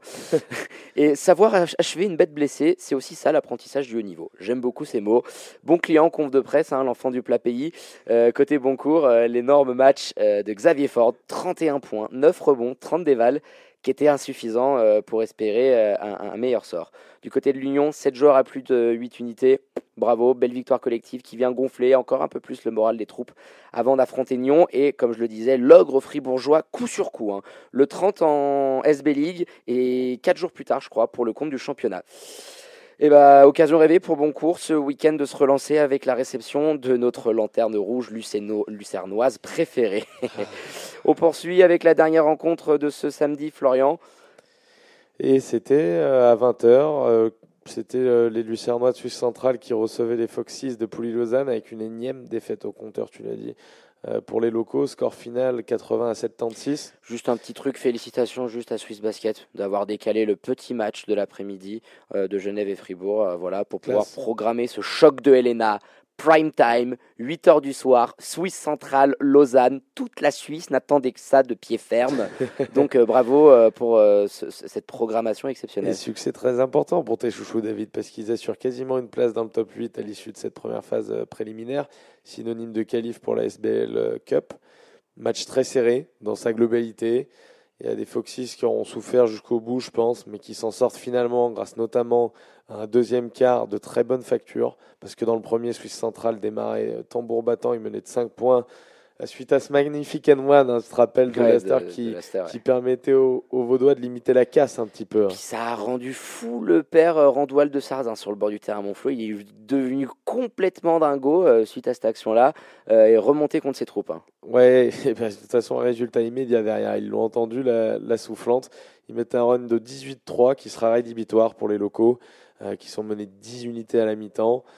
Il y a eu quelques remontées timides pour revenir à deux postes. Suisse Central payait trop cher euh, ces incalculables pertes de balles. En fait, on les a comptées et ça fait. Huit. C'était c'était ça, c'était 8 Huit. dans, dans le troisième quart-temps. Oh là quoi. là. Les, les Vaudois, ils pensent gérer un petit peu la, la fin de match avec euh, 11 points d'avance à 2,30 de la sirène finale, mais c'était sans compter. Sur le Nana Harding. Le nana. Ah, qui a pris un coup de chaleur terrible, mon pin. Intenable en fin de match, le vieux fripon camerounais de 38 ans. Nana avec des tirs euh, incroyables qui permet presque miraculeusement aux Lucernois de revenir à deux petits points 40 secondes de la fin. Euh, non. Euh, mais quand même un énorme double-double, 27 pions, 15 rebonds, 5-1-6 dans la besace. Ouais. Ouais, et on pensait que les hommes de Daniel Eric, ils, ils pouvaient finalement empocher leur premier succès de la saison. Mais tu as une perte de balle du jeune Magnus Obim qui a tout fait capoter. Euh, là, tu sens le manque d'expérience, hein, Clément. Ouais, Tu- c'est sûr. ouais. Bah, là, tu, la, tu, tu la protèges comme un radeau euh, au milieu de l'océan, quoi, une balle comme ça. C'est... et bon, après, on peut pas lui imputer la faute entière. hein, c'est une de plus dans les 29 totales sur le match. Record de, l'E- de Helena cette saison, euh, j'ai pas vérifié, mais Si, je c'est ça, record Ouais. 29. ouais. C'est- Puis Fataliste avait le, le coach de, de la SCB euh, qui estimait qu'avec les pertes de leurs deux meneurs, euh, Ricky Price et son backup Noah Frou, l'équipe pratiquait un jeu désorganisé avec beaucoup trop d'erreurs. Il a raison, je pense. Autre point noir quand même, c'est les débuts très mitigés de, de la nouvelle recrue. Du Jamaïcain. Le Jamaïcain, Rastafari. Le, le Joel Wright euh, qui, qui, qui a toujours pas convaincu. Hein. Cette perte de balle encore pour lui seul. Dur. Belle prestation quand même, on va parler du positif côté vaudois, des- de, de- de leur star américaine qui assure au scoring, avec notamment Antoine Henderson qui met euh, 21 points. Match très compliqué à venir pour les deux équipes. Lausanne, ils reçoivent les Lions, euh, qui vont être revanchards, qui vont, qui vont avoir envie de gagner, euh, gagner ce match et de se sortir, parce que ça fait déjà deux défaites d'affilée. Et puis, euh, et puis Suisse Centrale, ils vont, euh, ils vont du côté de Fribourg, de Boncourt. Ouais, c'est ça, ils auront Où ils fort du, côté de Boncourt. ouais, ils Ouais, vont c'est du du côté côté, de Boncourt. ouais. Et ben on va clôturer, euh, Florian, cette journée de Helena avec la seule rencontre dominicale euh, qui a eu lieu. Troisième victoire consécutive de Lugano euh, face au BBC Montais, 68 à 60, à l'Istituto Helvetico. Grosse déception pour Montais qui sortait d'une prestation majuscule face au Lyon. Match de traînard, hein, des visiteurs euh, très vite distancés au tableau d'affichage qui ont eu le mérite au moins de ne rien lâcher sur ce match euh, pour faire douter quand même un petit peu les Tigers en fin de rencontre. En face, euh, prestation, je pense, hein, la plus aboutie cette saison pour les Tessinois qui ont été portés par un très grand Stevanovic, notamment dans le premier quart. Le coach de Lugano, il ne pouvait que jubiler devant la prestation défensive des siens. Ouais, incroyable prestation défensive, hein, puisqu'ils ont maintenu à 26 points montés à la mi-temps et à 34 à l'issue des, des trois premiers quarts, pour vite mener de plus de 10 points au score. Assez beau de voir une défense étouffer son adversaire de la sorte, quand même. hein. C'est- Clairement, ouais, c'est Euh, sympa à voir. euh, ouais, c'est sympa à voir, euh, surtout face à aussi une très bonne défense. Et puis ce fut le moment où notre double P préféré, Patrick Pembele, il a complètement pété une durite sur le bord du terrain euh, pour essayer de tenter un petit peu de réveiller ses joueurs euh, avant la mi-temps sur un time-out. Pas de réaction cette fois-ci euh, pour ses troupes qui encaissent 43 points à la mi-temps pour la première fois de la saison. ouais. Puis offensivement, David, c'était la misère, notamment sur la ligne de lancer, avec un train vilain en 36% au, final. Stat assez honteuse quand même pour une équipe de, de LNA. Symbole parfait du manque de concentration de, de Boncourt. Quand en face, Lugano tourne à plus de 80% dans l'exercice, hein, 19 sur 23, bah, t'es- Et ça, c'est toujours les lancers dans le championnat, clairement. Et puis, comme je le disais au début, euh, même largués de quasiment 20 points, bah, Monté, ils n'ont jamais renoncé. Miraculeusement, je ne sais pas comment, vraiment, ils reviennent à recoller à six petites longueurs face à des Tigers complètement sortis de leur match et qui se voyaient déjà sous la douche. hein. Dans le sillage de Milo Jankovic, trop esselé. Surtout quand tu as Chad Timberlake qui déchire autant en adresse avec 11 petits points. petit tacle quand même euh, Ouais, je, voulais, je savais que tu allais Ouais. glisser. ouais. à Double P, parce qu'il en a sorti une bonne. Euh, ouais, Patrick Pembele, ouais. Vas-y, balance. ouais. C'était pas le 1er avril, mais il- l'a osé. Euh, il s'est plaint des conditions climatiques qui n'avaient pas favorisé le déplacement des siens. Il avait dit le, pour viser le haut de tableau, nous devons maîtriser ce genre de voyage. On te rappelle quand même, mon patoche, euh, que tu vis en Suisse, tu travailles dans ce championnat, la LNA. Les déplacements sont pas non plus monstrueux. hein. Si, euh, si tu si toi- si étais dans un grand pays en Europe, j'en sais rien, en France ou même en Russie, Oh, les bah, c'est plus la même. ouais. mais que- que- comment tu ferais quoi? C'est une blague ça. Euh, Ils tu pouvais pas t'en empêcher. ouais. Bah, côté Lugano, euh, on vient au match. euh, taille patron, là encore, euh, le, le petit euh, Marco Portanese, est remarquable de nouveau. euh, très bien épaulé par Williams et, et Camara. qui va, qui va selon nos infos, hein, Portanese quitter l'équipe à la fin du mois. hein, selon le dernier, ils ont un accord à trouver là, avec le club. Exactement, Exactement, qui, qui, qui, qui, a été, euh, qui, a été, euh, qui a été trouvé justement. Donc le Marco qui va quitter, qui va faire euh, clairement mal à cette équipe parce que c'est un joueur que j'apprécie tout particulièrement. Voilà, donc les, les, les, les, rumeurs également qui sont parvenues aux oreilles du 5 majeur et laissent aussi deviner et penser que Michel Ofix Sendeg pourrait le remplacer dans le Tessin. c'est c'est ça. On nous, a, on nous, a, également indiqué que, que Samuel Skitch était gentiment poussé vers la sortie également. Montet aura l'occasion de se racheter face à un autre adversaire tessinois, euh, Massagno, euh, du côté du reposieux, et Lugano aura fort à faire face à l'équipe en forme du moment. Il va être sympa, va être sympa le Massagno, euh, le Massagno monté. Ouais, clairement. Et écoute Florian, parfait, on a fait le tour de cette journée de Helena on revient sur ce classement là qui commence vraiment à, nous donner de sacrées indications, notamment avec la Cup et les équipes qui ouais, se qualifier. Tout à fait, on retrouve désormais seul en tête avec euh, un 8 à la suite les champions en titre, Fribourg qui, ont fait mal au, Lyon, euh, au Lyon samedi dernier. Sur au classement, l'équipe en forme de Helena, l'Union de Châtel avec un bilan de 7 victoires, une défaite seulement. Euh, suivi par les troisièmes sur le podium, les Lions, donc, qui ont subi leur deuxième défaite d'affilée. Exactement, on retrouve à la quatrième et cinquième place Montaigne et puis Lausanne qui poursuivent leur bon début de saison. Cinq victoires, trois défaites pour eux. Sixième, tout juste à l'équilibre, hein, Samassagno. Début de saison mi-figue Mérezin et, et euh, une défaite inquiétante euh, pour les Tessinois. Dans le ventre mou, Lugano Star Wings, Star Wings et Lugano Star Wings et Vevey, ouais, avec trois petites victoires au compteur inquiétante dixième place pour Boncourt avec deux victoires seulement. Mais une journée, euh, une journée en moins, hein. ça, ça en reste pas moins inquiétant. Exactement. En onzième et avant-dernier, le promu Nyonnais avec le maigre bilan d'une victoire pour cette défaite et notre traditionnel petit poussé lanterne rouge, les Lucernois de Suisse centrale. Toujours aucune victoire. Merci beaucoup Florian, on a fait le point complet sur notre belle Elena. On en profite pour rappeler à nos auditeurs le prochain match de Lyon de Genève, Derby, Léman, déplacement à Lausanne euh, pour y affronter les Foxes. On vous y invite nombreux. On en profite pour faire une petite courte pause musicale dans cette partie euh, Swiss Basket euh, pour revenir après la pause dans le 5 majeur avec nos invités exceptionnels du soir pour débattre à leur côté dans notre traditionnelle page NBA de l'actu chaude de cette semaine dans la plus belle ligue au monde. A tout de suite sur Radio Tonique. On est de retour dans le 5 majeur pour cette deuxième partie de l'émission. Après avoir magnifiquement débriefé de la partie euh, des Lions de Genève avec cette défaite face à Fribourg, on va sans plus tarder enchaîner la deuxième partie de cette émission. Florio, et qui dit deuxième partie, dit Welcome to the NBA. Exactement, on est déjà un peu plus d'un mois de saison régulière et comme chaque vendredi, on vous a concocté un petit 5 majeur de la semaine en NBA niveau All-Star, mon Flo. Sur notre backcourt ce soir, on va parler des Hawks d'Atlanta et pour ce faire, on accueillera Joris qui est l'un des CM du compte Twitter Atlanta Hawks FR. Pour compléter le backcourt, on abordera euh, sur l'aile l'actualité du Miami Heat avec euh, Quentin qui tient le compte Twitter euh, Miami Heat FR. Sur le poste 4, on débriefera le match de la veille Suns versus Pels avec l'œil avisé de nos experts au téléphone et on finira le 5 majeur avec le traditionnel overtime et le tant attendu quiz concocté par Florian. Bah écoute Flo, sans plus tarder, on va attaquer par la ligne arrière du 5 majeur de la semaine avec nos deux invités du soir. Euh, on a le plaisir de recevoir en direct par téléphone Quentin et Joris pour parler du Miami Heat et des Hawks d'Atlanta. Euh, bonsoir messieurs. Salut les gars. On va commencer, on va aller direct dans, dans, le vif du sujet parce que la saison a commencé. Qu'est-ce que tu penses du, début de saison de, ta franchise euh, Quels objectifs tu vois, euh, tu vois pour, eux, cette année voilà. Bah, quand on regarde le bilan, forcément, c'est un petit peu compliqué. On a 4-10 pour l'instant. Euh, forcément, c'est pas forcément le, début auquel on aurait, enfin, qu'on aurait espéré.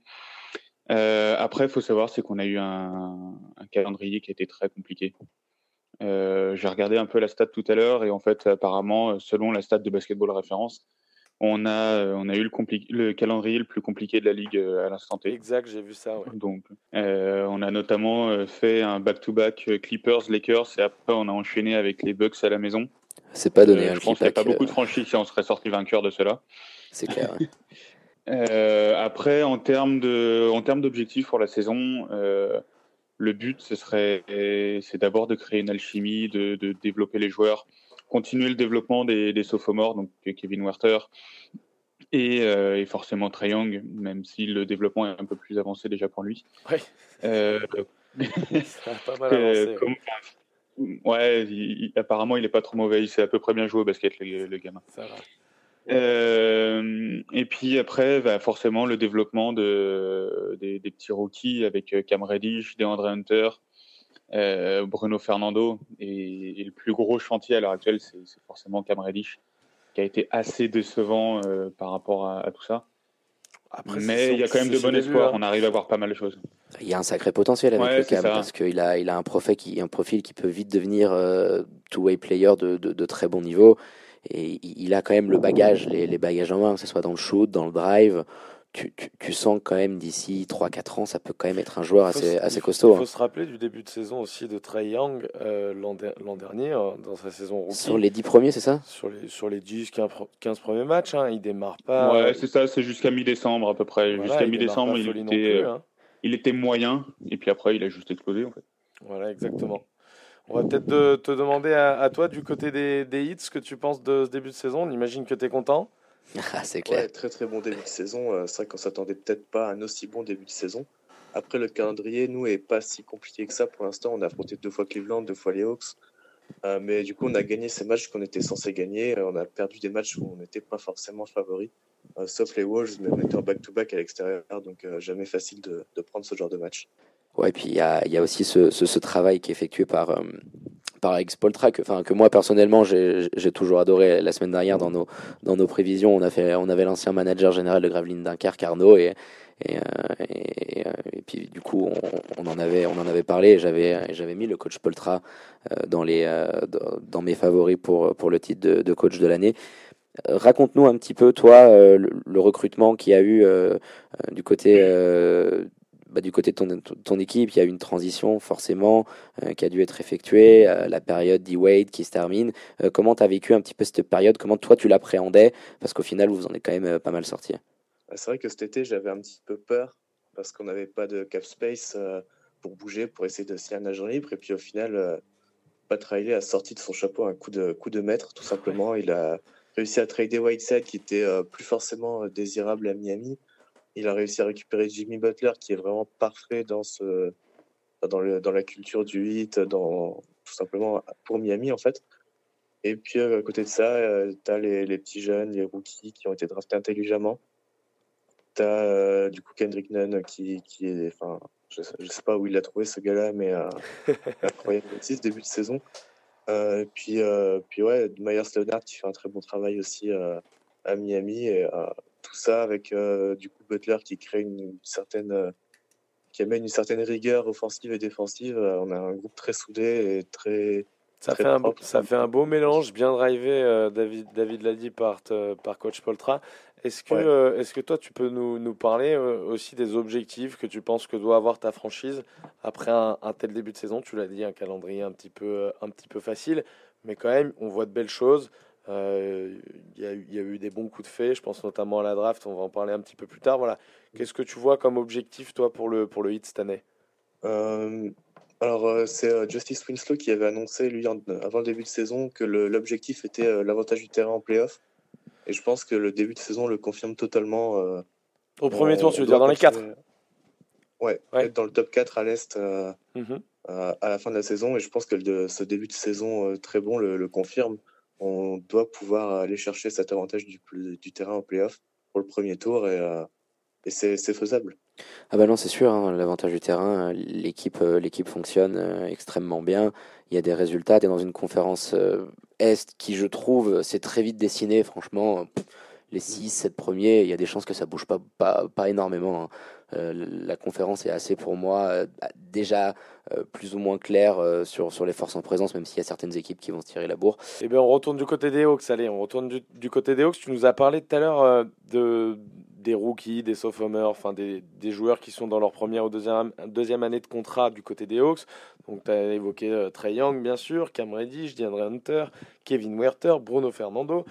Euh, ça fait, euh, ça fait pas mal de, de, monde à développer. Quel avenir tu vois un petit peu, toi, pour cette classe biberon euh, du côté d'Atlanta? Il y a des jeunes avec pas mal de talent. C'est-à-dire que même Kevin Werther, qui a été drafté en 19 l'année dernière, tu sens qu'il a du basket et que voilà, il, est capable de, il est capable de dribbler, il est capable de shooter, forcément, c'est sa première qualité. C'est un défenseur qui est totalement correct. Euh, donc, j'ai pas de doute sur le fait qu'il reste en NBA pendant, pendant pas mal d'années. Sûrement avec un rôle un peu à la JJ Redick amélioré, je pense. peut-être pas en termes de qualité de shoot, mais avec un jeu peut-être un peu plus complet que peut avoir JJ Redick. Donc je pense que tout, le but pour l'instant, c'est clairement de, de, créer un groupe, que tout le monde réussisse à bien vivre ensemble, à trouver ses automatismes. Et puis on verra pour l'avenir pour à long terme. Forcément, l'avenir à long terme, j'ai envie de te dire, c'est le titre. On a tous envie que, enfin, quand tu es fan de basket, on a tous envie que notre franchise aille viser le titre. Après, à quelle échéance est-ce qu'on sera capable de le viser? Est-ce qu'on sera capable de le viser avec ce groupe-là? C'est hyper compliqué. Les... C'est hyper compliqué à dire. Et... Trey Young, ça fait, ça fait un an et 13 matchs qui, qui joue. Quelque chose comme ça. Enfin, voilà. Euh, Cam Reddish, il a 14 matchs dans les jambes. Euh, DeAndre Hunter, c'est pareil. Tout ça, c'est, beaucoup trop tôt pour vraiment. Ça demande à grandir un petit peu. Ça, ça demande... Ouais, c'est ça. Il, faut. Ça, ça, demande à grandir, ça demande à être perfectionné. Parce que, bah, on l'a bien vu, Cam Reddish, il fait un début de saison catastrophique. En termes d'attaque, en tout cas, en défense, c'est quand même mieux. Euh, Bruno Fernando, c'est pareil, c'est capable de bonnes choses.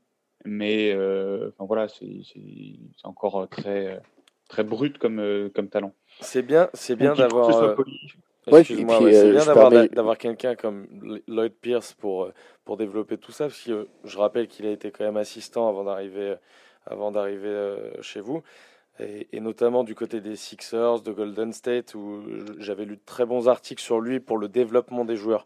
Donc je pense que c'est bien d'avoir un coach comme ça.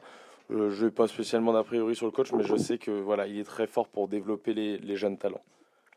Ouais, puis je voulais ah, juste bah, rajouter, Florian, euh, un, petit point là-dessus. Quand, quand, tu regardes euh, bah, Trey, tu, es obligatoirement obligé de lier Luca euh, par rapport à, cet, échange-là.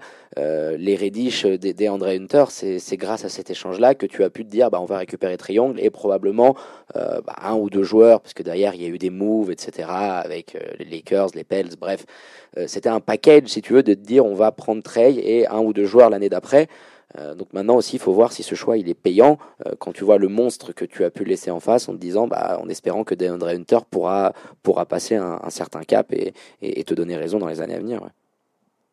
Euh, l'échange, c'est Doncic contre Trey Young et Cam Reddish pour le coup. Oui, exactement. donc, tu vois, en fait, on a, on a eu deux joueurs qui ont des débuts compliqués en NBA. Euh, Trey Young l'année dernière, Cam Reddish cette année. Maintenant, si on voit le potentiel que Trayon commence à atteindre, celui de Reddish, il est encore un peu caché, mais on, le devine et on se dit que les deux joueurs contre Doncic, alors je ne peux pas dire si c'est équivalent et si euh, c'est gagnant-gagnant, si euh, on perd le, trade, si on le gagne. C'est beaucoup trop tôt pour le dire. Mais on se dit qu'il y a des, que finalement les arguments mis en, enfin, la, logique mise en place par, euh, par euh, Travis Schlenk, qui est notre general manager, est plutôt intéressante et plutôt, euh, enfin ouais, elle, est vraiment intéressante et, et pourrait peut-être être payante euh, à terme. C'est un pari clairement. Euh, c'est un gros risque, mais ça peut être aussi euh, assez rentable derrière. Après, quand je les ai des Andre Hunter, c'est juste dans le sens où, vu que tu avais une flopée de, de, tours, tu t'es dit, je vais garder euh, celui des, des, Mavs qui t'a permis d'avoir Cam Reddish, et tu as pu monter l'échange pour récupérer le Hunter qui était en quatrième choix, c'est ça? Oui. Donc en fait, c'est un petit peu tout ça qui s'est goupillé, si tu veux, avec la flopée de tours que tu t'es dit, bon, je garde le 7, et je vais un petit peu upgrader, récupérer un des Andre Hunter, qui, je pense, lui, peut, peut, peut vraiment venir te faire un un, un, sacré, un sacré Big Three parce que je, je trouve qu'il a, qu'il a tout en magasin, le, le, le Pio. Mais écoute, parfait, on va passer aussi en parlant de la jeunesse euh, du côté, euh, du côté de la, de la Floride, cette génération un peu sur deux années, hein, 2018-2019.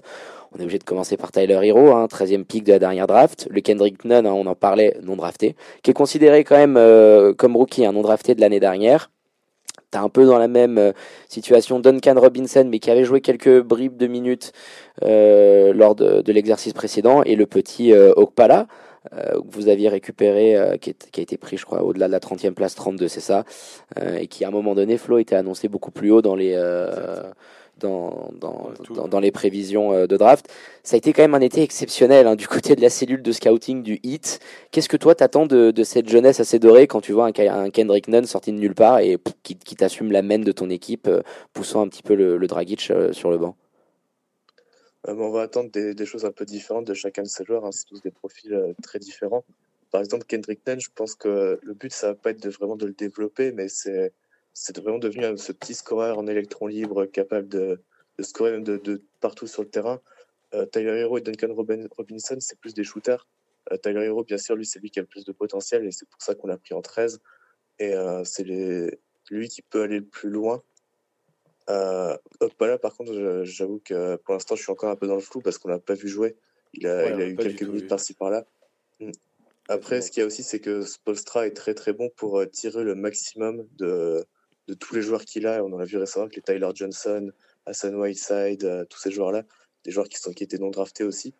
Euh, dans les jeunes aussi, il y a Chris Silva, qu'on a, qu'on a vu aussi cette année un petit peu, qui lui est en two-way contract, donc euh, en G-League, mais euh, il a droit à 45 jours de, NBA, et qui lui sera forcément signé d'ici la fin de la saison. C'est vrai que ouais, Spolstra, et, il était avant directeur du scouting de Miami, donc il, connaît le, les jeunes.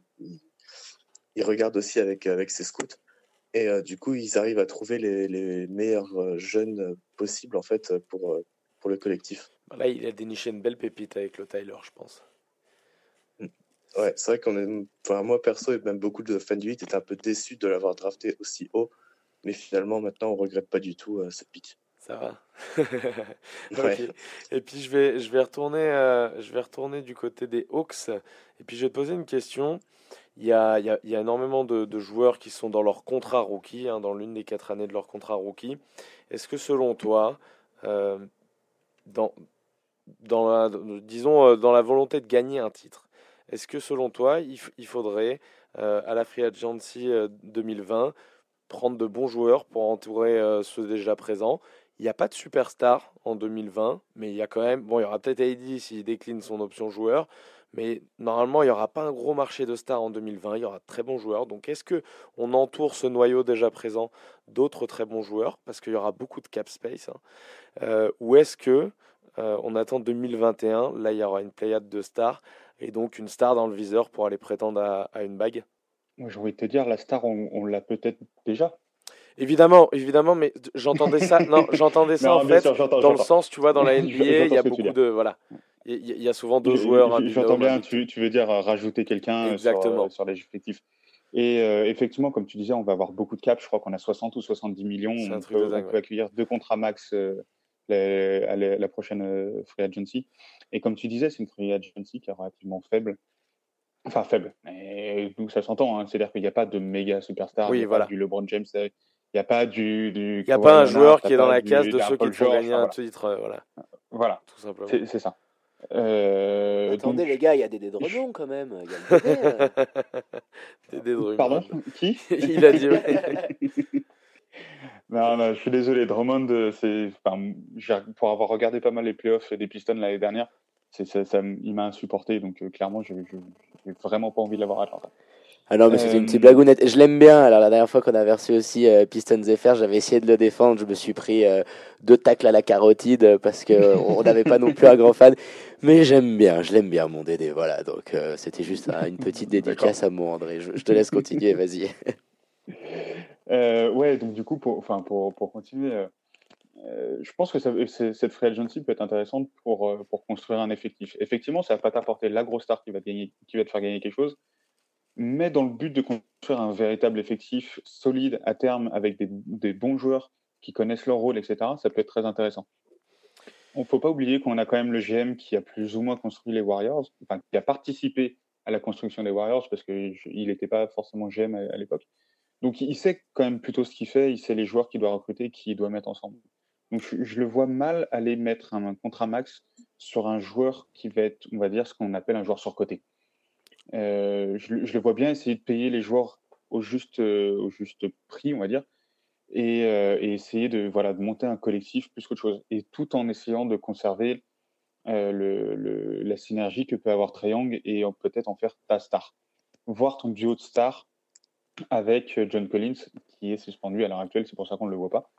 Mais je pense qu'on peut essayer de construire autour de ces gars-là et de ramener des joueurs pour créer un vrai collectif très solide. L'histoire, l'histoire serait en plus plus jolie comme ça. On préfère. Bah, on, on va en revenir sur, sur le. un peu la construction lente, tu vois, à la vue d'une star euh, quand quand il y a un trophée, euh, quand il y a un trophée au bout, j'entends. Oui, bah bien sûr.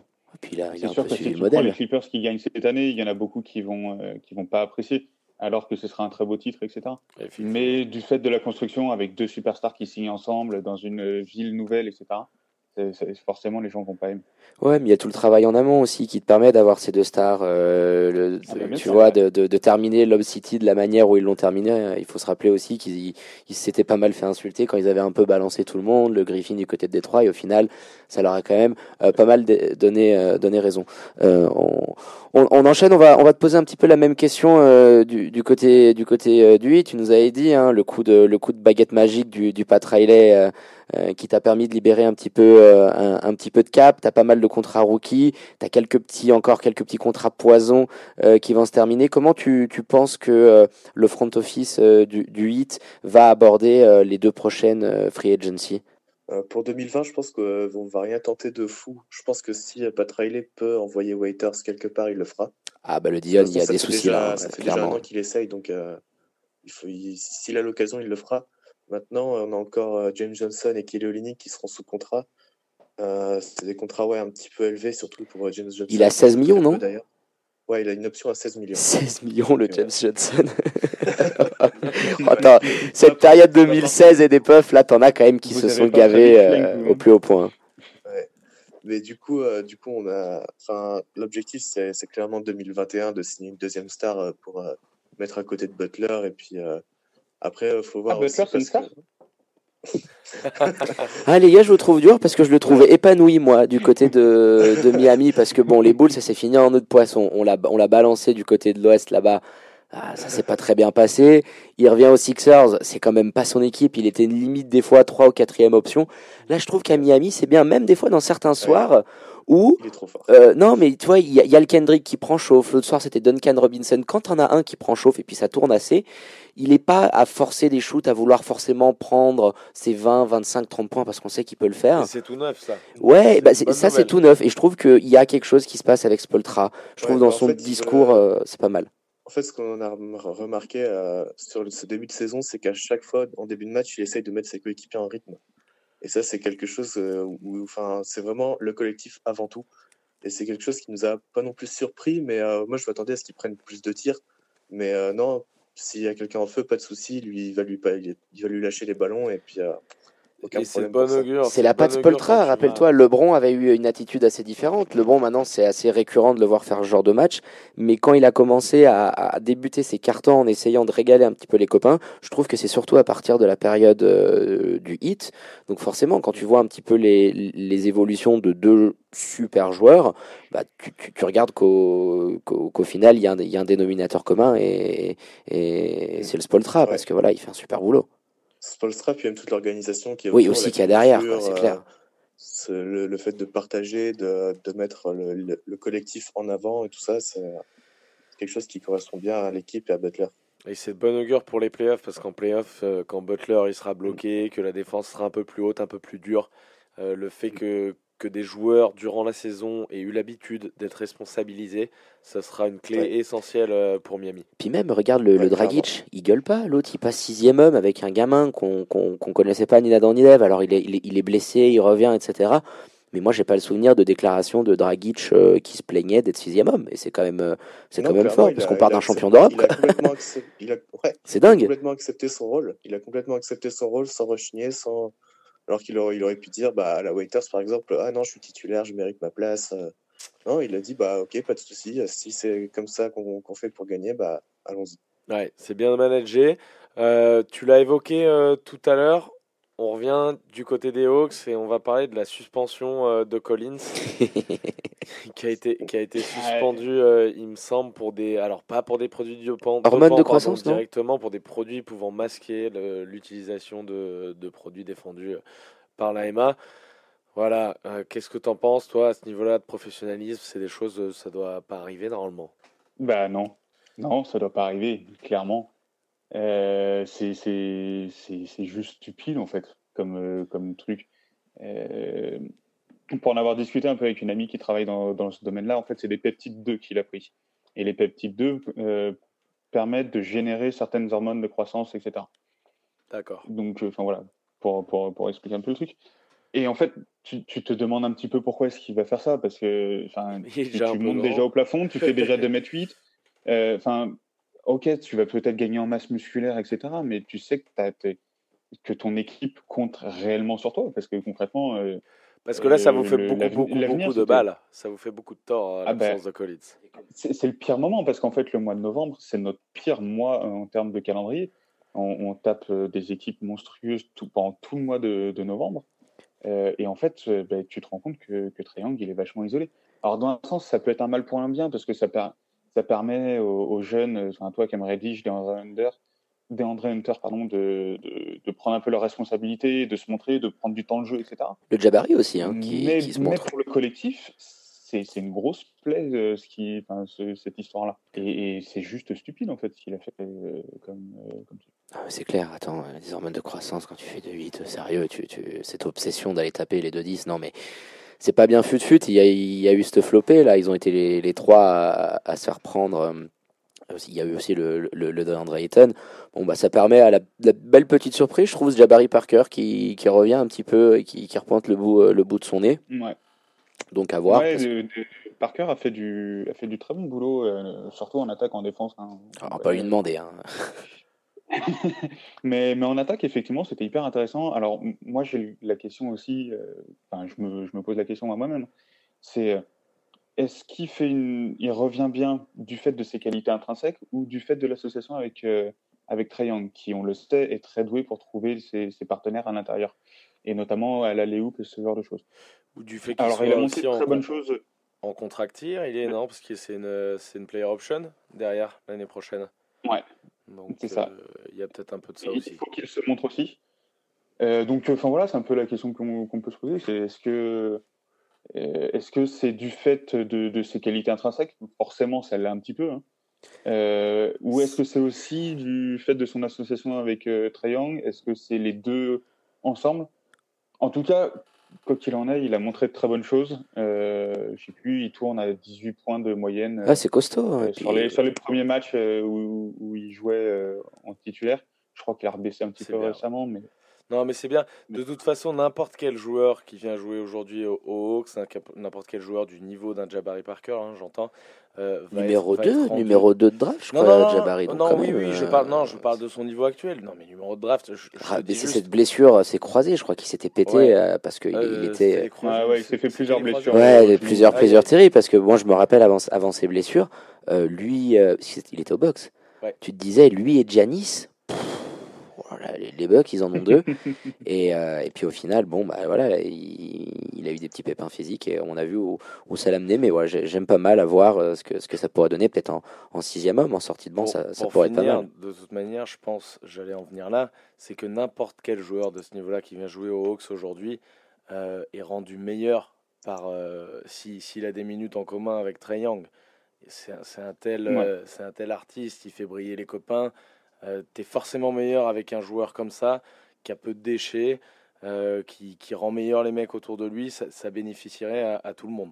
C'est Joga Bonito, euh, le triangle. là. Il se Ah met à mettre des que- petits ponts dans tous les sens, c'est quelque chose. Eh ben écoute, parfait. Euh, on, va, on va basculer euh, du côté de l'American Airlines. Euh, il y a eu un petit changement dans, dans la raquette du côté de, de Miami. Euh, euh, Mr. Whiteside a été prié de faire ses bagages direction de, l'Oregon pour finalement laisser de la place à, à Bam Adebayo qui est vraiment en train d'exploser. Euh, je l'avais mis dans mon top 3 l'année dernière, euh, la semaine dernière pour euh, le titre de MIP. Le Shea Gilgeous reste quand même pour moi mon, grand favori. Euh, Qu'est-ce que tu penses toi de, de, l'explosion du, du, du Bam Adebayo qui a l'air vraiment de, rayonner cette saison? Euh, toi, à l'inverse d'un autre pivot qui est aussi dans la Floride, d'un Momamba euh, qui, ronge son frein. Là, cette année, on sent que c'est l'année du BAM. Quoi. Ouais, c'est vrai qu'on n'est pas tellement surpris à Miami parce qu'il avait déjà montré des, bribes de son potentiel, notamment défensivement, mais aussi à la passe, dans la création du jeu, dans la raquette aussi, forcément euh, en attaque euh, euh, grâce à ses qualités athlétiques. Euh, c'est, enfin, c'est, à l'heure actuelle, c'est le deuxième meilleur joueur de l'équipe, le deuxième meilleur joueur, enfin, le deuxième joueur le plus important, pardon. Et il n'y a aucun débat là-dessus. Euh, pourtant, c'est pas celui qui score le plus, mais il est tellement important dans la défense, dans les rotations. C'est peut-être un des seuls joueurs de la ligue à pouvoir défendre les cinq postes à l'heure actuelle. Euh, il peut tout faire, même en attaque, il a encore un peu de, encore un peu frustre avec son tir. Euh, il doit se développer là-dessus. il, doit se développer. Ouais, il, a encore il, a il, a encore que 22 ans, donc il a encore le temps. Tout jeune, c'est quoi sa troisième année, c'est ça? Ouais, c'est sa troisième année. On oublie qu'il y a encore une année de contrat rookie derrière et que ça peut, ça peut devenir une, une sacrée bête. Hein. Il fait encore quelques erreurs, euh, notamment euh, défensivement, mais c'est des erreurs de jeunesse où il va sauter sur une fin pour, euh, et il va, il va prendre la faute bêtement, ce genre de truc. Mais il est déjà incroyable, de, dans, même dans la communication, tout ça. Enfin, même les stats avancées le montrent, c'est déjà un des meilleurs défenseurs de la ligue au poste de pivot. Un candidat au, au MIP déclaré, hein, je pense, du côté euh, du côté du, du, du, hit. Et puis je pense que même, ouais. même pour le six men, hein, tu vas avoir du monde en fonction de ce que Dragic ou Tyler Hero euh, peuvent te mettre. Je pense que le Hero, il, va encore prendre en termes de scoring. Je trouve que c'est quand même c'est un 15 points, 50 point guy en ce moment mais je pense qu'il peut aller euh, sur la deuxième partie de saison. Voilà, s'il arrive à, puis je pense qu'il va être bien accompagné avec les mecs qu'il a. Euh, il peut se rapprocher tout doucement des 20. Donc euh, ouais, le Tyler, s'il reste dans ce rôle-là de, de, sortie de banc en scoreur, ça, sera dans la discussion forcément au bout d'un moment pour. Moi, je vois plus Dragic pour le coup. Mais Après, le souci du Dragic, c'est qu'il peut te faire une saison sans avoir de pète, quoi. Ouais, c'est ça le problème. Si Dragic arrive à ne pas être blessé, il sera dans les candidats et largement parce que c'est vraiment lui. C'est un, si majuscule ça. Hein. Parce que euh, c'est un si majuscule, parce qu'il est, il, est pas tout le temps blessé, mais il a tout le temps des petites choses, des petits mmh. problèmes. Puis l'année dernière, c'est vrai qu'on a tendance un peu à l'oublier, mais il avait commencé la saison avec une gêne au genou et il s'était fait opérer et il avait euh, eu un peu de, de, mal à revenir, euh, même s'il il produisait en stats, mais il avait eu un peu de mal dans l'impact. Mais là, on sent que ça va mieux et, et, il change un peu de rôle aussi. Il est plus en shooter qu'en vrai dragster qui va aller dans la raquette tout le temps. Là, il est vraiment plus en mode shooter et, euh, ça correspond mieux à l'équipe. C'est quel match où Jimmy il en met 30 en première mi-temps et lui il en met 20 en deuxième? C'est euh, à Phoenix. Phoenix, à Phoenix, hein, l'autre. Deuxième mi-temps, il tire de n'importe où. Ça part du ouais, Le step back au buzzer du troisième mi-temps, c'est incroyable. Pop, pop, pop, pop. Ouais, bah écoute, on, attend de voir ce que ça va donner, mais euh, de, peut-être des trophées individuels qui, qui, qui vont arriver euh, du, côté, du côté de la Floride. Euh, bah les gars, on, on, va finir de, de, parler de l'actu de vos franchises avec le petit 5 majeur all-time qu'on demande à, chaque, à chacun de nos invités. Alors on sait que c'est dur, euh, de, fouiller. Alors vous avez le droit à vos, petits choix personnels. On va commencer par, euh, par les Hawks. Est-ce que tu peux nous dresser selon toi le, le, 5 majeur de, l'histoire de ta franchise? Est-ce que tu peux nous dire avant, parce que c'est une question que j'aime bien poser euh, juste avant celle-ci, est-ce que tu peux nous dire comment t'es tombé amoureux toi des Hawks Ah oui c'est vrai, comment, comment, ça t'est arrivé? C'est pas commode, c'est vrai. Joueur? Est-ce que c'est voilà comment comment ça s'est fait? Tu peux nous expliquer? C'est encore plus bizarre que ça, c'est-à-dire que euh, ça remonte à, ma toute petite enfance, dans, le sens où euh, j'avais une voisine qui a déménagé à Atlanta et euh, c'était une amie, etc. Et donc, avec mes parents, on est allé visiter Atlanta quand j'avais 7 ans, je crois. Donc, on a visité la CNN Tower, etc. Et je me rappelle notamment de, de la personne qui nous faisait la visite. Il avait un pins des Hawks et il me l'a donné parce qu'il sentait que je captais absolument rien à ce qu'il racontait parce que je parlais pas un mot anglais. Et donc, euh, il, sentait que je m'ennuyais, donc du coup, il me l'a donné. Et euh, bien plus tard, donc à partir de 2011, j'ai eu des amis qui se sont vraiment intéressés au basket, à regarder euh, les matchs, etc. Et donc, j'ai fait comme eux, j'ai fait, bah, quelle franchise je peux suivre? Ah, bah, je suis allé à Atlanta, je vais regarder ce qu'il ce fait. Et en fait, c'était l'époque avec Josh Smith, Al Ford, Joe Johnson, il y avait, il y avait T-Mac, je crois, ouais, qui était là. enfin voilà, tu avais une belle, belle petite équipe et ça jouait bien. Et donc, du coup, j'ai commencé à m'intéresser à ça. Et puis, de au fur et à mesure, bah, je suis tombé dedans euh, de plus en plus. Peu commun, cette voilà petite histoire. Clairement, c'est une des, une des plus marrantes, une des plus euh, inédites qu'on a eues euh, dans, dans, le 5 majeur. Donc, merci beaucoup pour ça. Et puis, tu, tu, peux enchaîner avec ton, ton petit 5, 5 all-time des Hawks Ouais. En meneur, je vais mettre triangle. Non, c'est beaucoup trop tôt. Ah, moi, j'aurais pu le comprendre, hein, vu le potentiel et déjà ce qu'il t'a fait l'année dernière. Il y a, y a mieux à mettre là. Qui? Ouais, ouais, non, non, je plaisante. Je vais, je vais pas mettre Triangle. Effectivement, peut-être qu'à terme, il, il, y rentrera et c'est tout le malheur que Sans je aucun doute. Mais pour l'instant, c'est beaucoup trop tôt. Quoi. Ça fait qu'une saison. Euh, non, j'avais plutôt Doc Rivers euh, qui a fait 8 euh, ou 9 saisons à, la, à la à Atlanta avec des moyennes très plus, enfin plus que correctes. Je crois qu'il a 6 ou 7 passes de moyenne. J'aurais pu mettre, enfin voilà, j'aurais pu mettre du Lenny Wilkins ou, ou, ce genre de joueur. Mais j'avais bien envie de, de garder comment, Doc Rivers pour bah, toute l'intelligence qu'il pouvait avoir. En deux, j'ai un, un, artiste qui s'appelle Pete Maravich. Ah oui, c'est s'il y a des gens qui nous écoutent et qui, euh, qui n'ont jamais vu de, de, highlight de Pete Maravich, allez sur YouTube. c'est euh, le gars, il avait, il jouait avec 40 ans d'avance. Tout ce que vous voyez aujourd'hui, c'est, euh, enfin, il a influencé tous les joueurs d'aujourd'hui avec ses dribbles, avec ses passes, avec ses shoots. Il jouait à une époque où il n'y avait pas encore la ligne à trois points, et concrètement, il prend à peu près les mêmes shoots que prenait Trae Young aujourd'hui.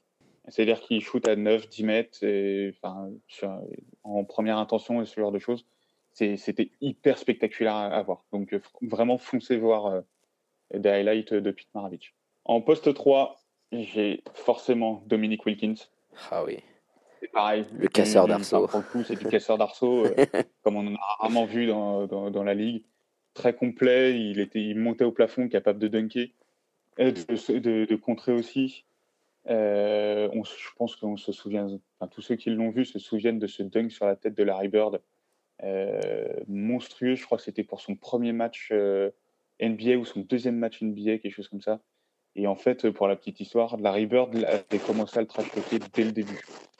Et, euh, et, en fait, il y a longtemps, bah, euh, Dominic Wilkins était, était, un peu énervé. Donc, du coup, il est, il est monté en contre-attaque. Il y a Bird qui s'est mis au contre. Et il lui a écrasé quelque chose sur la tête. Que, enfin, voilà. Je pense qu'il a maudit ses, les, les, enfants de Larry Bird sur huit générations. tu euh, en poste 4, il y a, il y a Bob Petit, un peu obligé de le mettre. Ça remonte euh, aux années 50 pour le coup, avec euh, c'est le seul MVP de, de l'histoire des Hawks, deux fois MVP, alors je, crois que c'est en 56 et 59, quelque chose comme ça. C'est le premier MVP de l'histoire aussi. C'est le, le, joueur qui nous amène au titre en 58.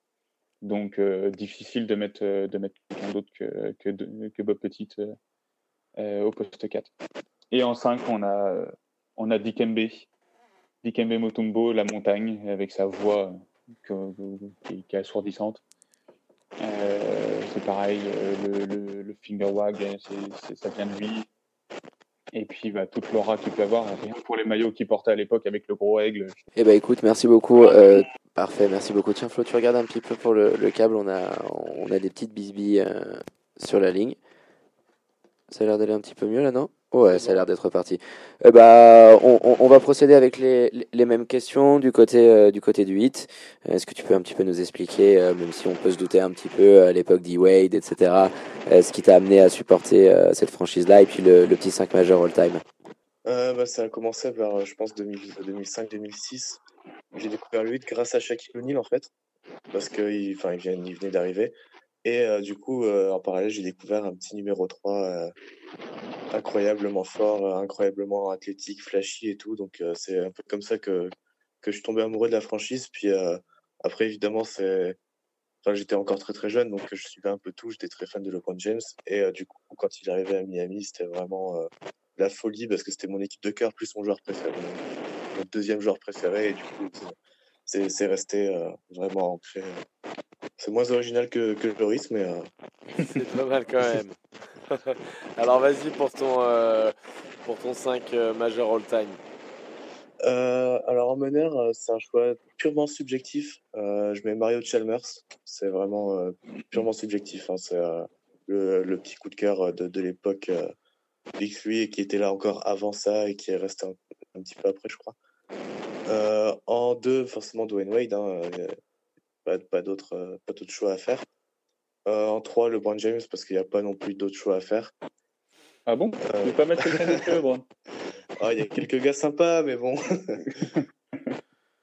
euh, en 4, Chris Bosch. Euh, ce qu'il a apporté à Miami, euh, les sacrifices qu'il a fait, euh, le fait qu'il soit resté après l'époque du Big Three, sa, sa défense, tout, tout ce qu'il a pu représenter, même la personne en elle-même, c'est un, quelqu'un qui, qui, est très gentil en dehors de, de, tout ça.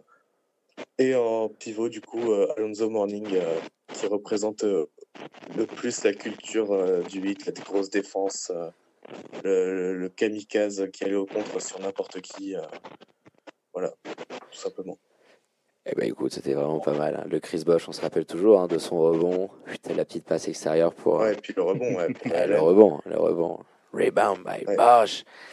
Écoute, ben, les gars, je pense qu'on est, on, on est pas mal sur, ce, sur cette partie là. On, on, a, on a pu vraiment aborder l'actu euh, de, de vos franchises euh, respectives, les gars. Et puis, euh, on, on- va enchaîner avec, euh, bah, avec le match de, de, de la nuit dernière et deux équipes. Euh, ça, ça, ça tombe bien, on, on- on voulait en parler, Florian.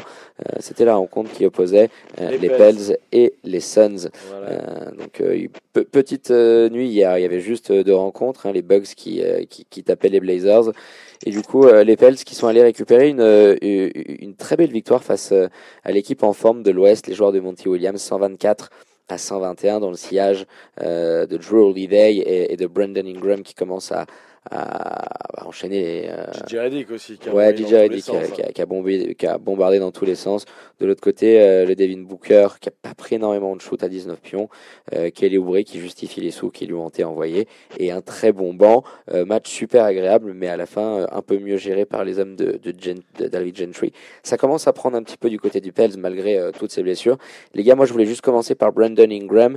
Est-ce qu'il y en a un qui voudrait un petit peu parler de, de son explosion euh, lui qui est un petit peu des Lakers et qui là euh, s'épanouit vraiment comme une sacrée machine à scorer euh, du côté de la Nouvelle-Orléans. Euh, ouais, j'ai pas vu énormément de matchs des Pels encore, mais je pense qu'ils profitent pas mal de l'absence de Zion et aussi de, l'absence de toute la pression qu'il y a à Los Angeles. C'est vrai que New Orleans, du coup, c'est un tout petit marché, donc beaucoup moins de pression. Et ouais, cette absence de Zion qui forcément lui donne beaucoup plus de tirs. Et, Après, il était attendu aussi dans, ses candidats MIP, euh, justement parce qu'il avait bougé à New Orleans. Ouais, puis à 3, t'as vu Florian, ses stats à 3, il est au-dessus des 45%. C'était un bon petit shooter, il était à 33 et quelques, mais il a pris plus de 10% dans, dans ses stats à 3. Euh, ça commence à devenir euh, assez sérieux, bien sûr, il manque Zion et tout, mais je pense que.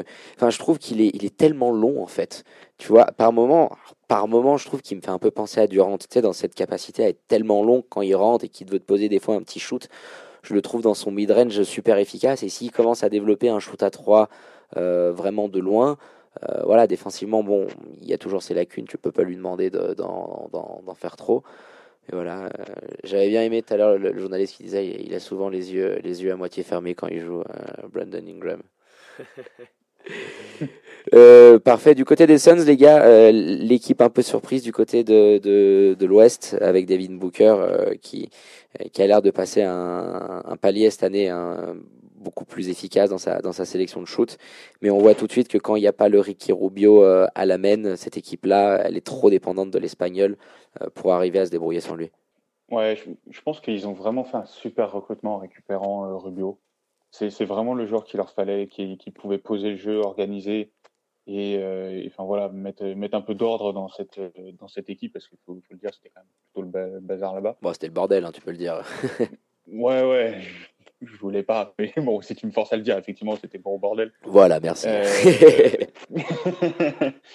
euh, personnellement, Devin Booker, j'ai beaucoup de mal avec ce, ce, ce joueur-là. Il Ah, ok, vas-y, impressionnant, il est explique, capable explique. de prendre feu, etc.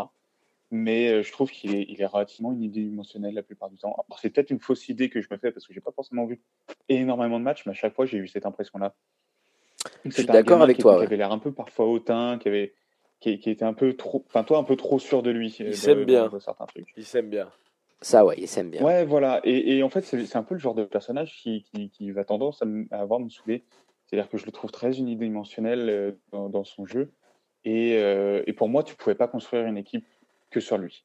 Et justement, récupérer Ricky Rubio, qui pour le coup est beaucoup plus dans la gestion, etc., et justement va pouvoir distribuer les ballons, c'était vraiment le meilleur choix qu'il pouvait faire. Enfin, le meilleur choix, je sais pas, mais c'était c'était un très très bon choix euh, pour, Mm. pour eux.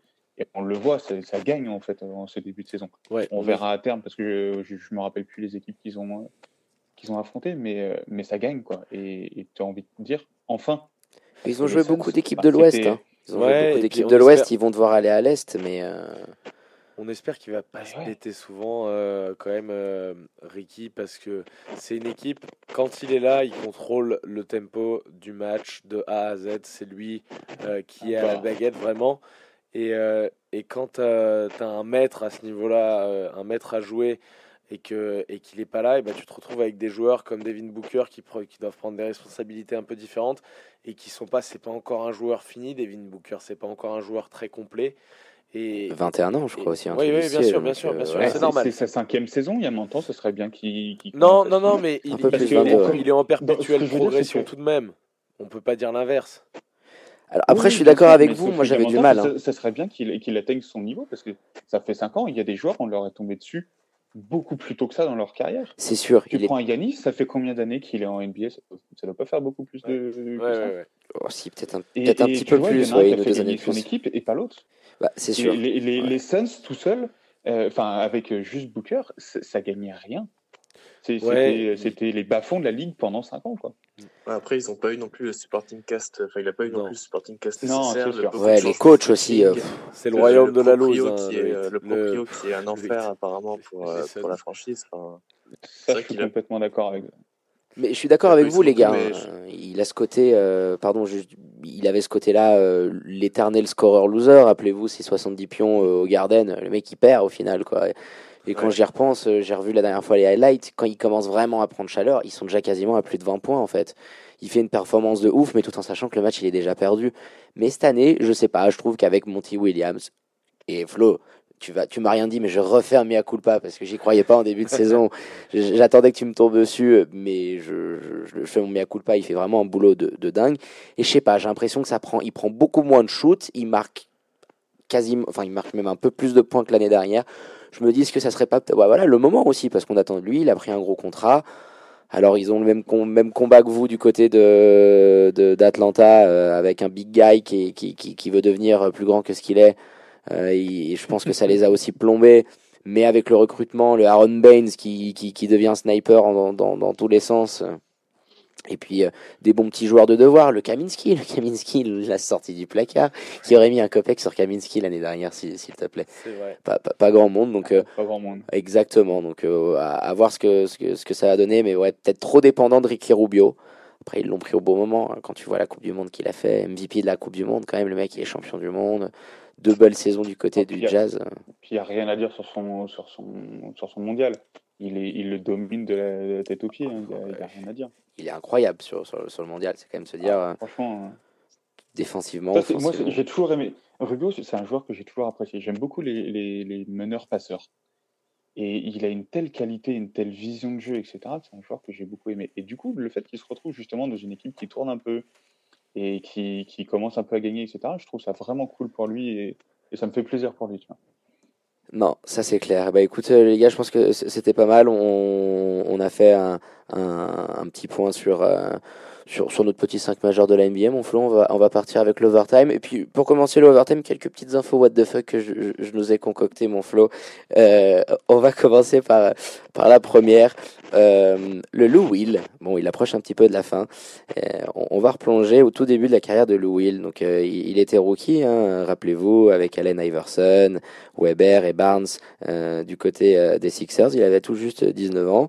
Et puis pour euh, une petite session de visitage euh, dans, dans, dans le fin fond du quart. Et puis quand, quand tu vois ceux que j'ai nommés, c'était quand même pas les, pas les derniers pour... euh, les plus tendres. Exactement, pour aller sortir et, et- et s'en mettre dans tous les sens. Et les mecs, ils lui ont dit, écoute mon bonhomme, on va à l'arrière du bus, tu bois le petit pack de, de, de 8 bières en échange de 15 000 dollars. Le Louis, il s'exécute. Rond ballon, derrière, ils, doivent remonter dans l'avion euh, et ils étaient un petit peu en stress, euh, en, en mode, euh, punaise, comment on va faire euh, avec Pour le coach et c'est le Matt Barnes dans un podcast qui s'appelle All the Smoke. Salut, va bien. Qui a balancé cette petite info. J'ai regardé la vidéo, elle est, elle est vraiment croustillante. Les petites anecdotes euh, sympatoches. Et puis, euh, celle-là, c'est c'est la spéciale. L'événement de la semaine du côté de Philadelphie, c'était ce tir à trois points de Ben Simmons, qui a été fêté euh, limite comme, euh, comme une Ouais, bannière. Euh, et- exactement. Et je sais pas si vous avez vu, les gars, le troll ultime, ultime de, de 2K, de- qui a sorti une photo avec, en disant la note à, à 3 points de Ben Simmons, donc le 3-point rating, en lui mettant plus 12, ce qui est énorme, pour un total de 47. pour un total de Je, boy- je 47. boycotte le jeu depuis ça. C'est génial, c'est génial. J'ai vu ce petit, euh, ce petit tweet qui m'a fait quand même a- a- assez rigoler. Il a 47 à 3 points. Écoute, en espérant euh, que ça pourra. euh, D'ailleurs, Joris, ça me fait sourire. penser, en parlant de 2K, avec David, on joue, alors nous, on joue tout le temps en mode carrière, on joue à deux, et euh, on a pris les Hawks, on a pris les Hawks qui, sont, euh, qui ont réussi à avoir un titre NBA euh, trois ans après, euh, après notamment une, euh, une free agency croustillante et la venue d'Anthony Davis, hein, c'est ça, David? Exactement. On allait le convaincre du côté d'LA de, de rejoindre les Hawks pour former un sacré. euh, Un sacré Un big sacré le Triangle, donc voilà. et le Hunter. Donc Et, voilà. et ben je le recrute en tant que j'aime, les gars, il n'y a pas de souci. On, on t'envoie nos conditions. J'ai vu ça dans My League aussi, où j'ai pris une autre équipe et, euh, et je sais plus 2021-2022, les Hawks champions avec Anthony Davis, MVP des finales. Et c'est Eh un ben peu voilà. chiant ça d'ailleurs, parce que Il bouge beaucoup, il bouge beaucoup le bougre et tu te retrouves, tu vois Lebron qui se retrouve dans un marasme avec plus grand chose. ça bouge trop, je trouve, dans le jeu. Ouais, Ouais. C'est c'est pas assez réaliste ça. Bon, on va passer le, on va passer si, le si, c'est très réaliste, dis pas de bêtises. euh. Et il dit, et il dit 2021. Bon, écoutez les gars, on arrive au moment tant attendu, Ah. le quiz, le quiz du 5 majeur concocté par votre Florent National. Alors, euh, il y a deux semaines, ça s'est fini en Game 7, que le Pint est, est ici présent était allé le chercher avec un Queen Cook des familles. Voilà, c'est ça. Et la semaine dernière, je me suis fait taper au Game 7 aussi. Donc, euh, en espérant qu'on aura Alors, encore l'ancien un match manager comme de Dunkerque, gros client, fan de NBA, il était. euh, Oh, il était le, le, le 2-0 qu'il allait nous chercher là. Ouais, pff, le il- mec, on a balancé euh, deux secondes de la question, il, est pas- il a sauté sur les deux premières. ça- c'est- J'étais obligé de filer des réponses à David à travers la. Non, c'est pas On va avoir un tweet bien d'Arnaud. sûr, bien sûr, les garçons, c'est sous contrôle euh, L'huissier, on a Maître Terrier qui vient de Maître, rentrer dans le euh, studio. Comment il s'appelait le maître qui faisait toutes les télé-réalités là, chez nos voisins français là, C'est Maître Terrier, c'était Maître Terrier dans Starac. C'était pas. Maître Moya Moya. Non, À la pas Carlos. pas À la Maître Carlos. Moya les- Je pourrais pas dire. Bon, en tout cas, On voilà. cherchera pour la semaine prochaine. Un vrai nom Donc, d'huissier quand même. Pour le quiz, les garçons, euh, j'ai préparé sept questions. Et en fait, euh, vous avez le droit chacun à une mauvaise réponse. Si vous dites une mauvaise réponse, euh, pardon, vous n'avez pas le droit justement à une mauvaise réponse. Si vous dites une mauvaise réponse, vous n'avez plus la parole pour la question en cours. Le premier, à chaque fois, il n'y a pas besoin de dire son prénom, etc. On donne juste la réponse. Donc, sept questions, ça veut dire que le premier arrivé à 3 a gagné. C'est des joueurs euh, qui peuvent être passés par les Hawks, ils peuvent être passés par le Heat, y être, des dirigeants, des, des personnes qui gravitent autour, euh, des personnes du show business, comme on dit, qui gravitent un petit peu autour de la NBA. Voilà, ça peut être un peu tout ça. Est-ce que vous êtes prêts, les gars? Vas-y, on va. Ah, David, moi je suis chaud prêt patate les gars, là, c'est bon. Ok, donc là je vais énumérer euh, une liste de joueurs et vous allez devoir me dire ce qui les rassemble. Euh, pourquoi je les, je les donne tous ensemble en fait.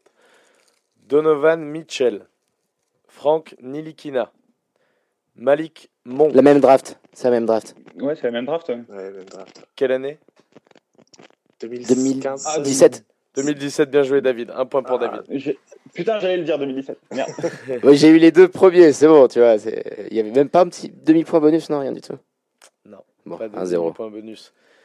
1, 0, 0. David, euh, David aux commandes. Et euh, je suis un joueur né en Floride, mais dans ma carrière, j'ai jamais joué pour le Miami Heat.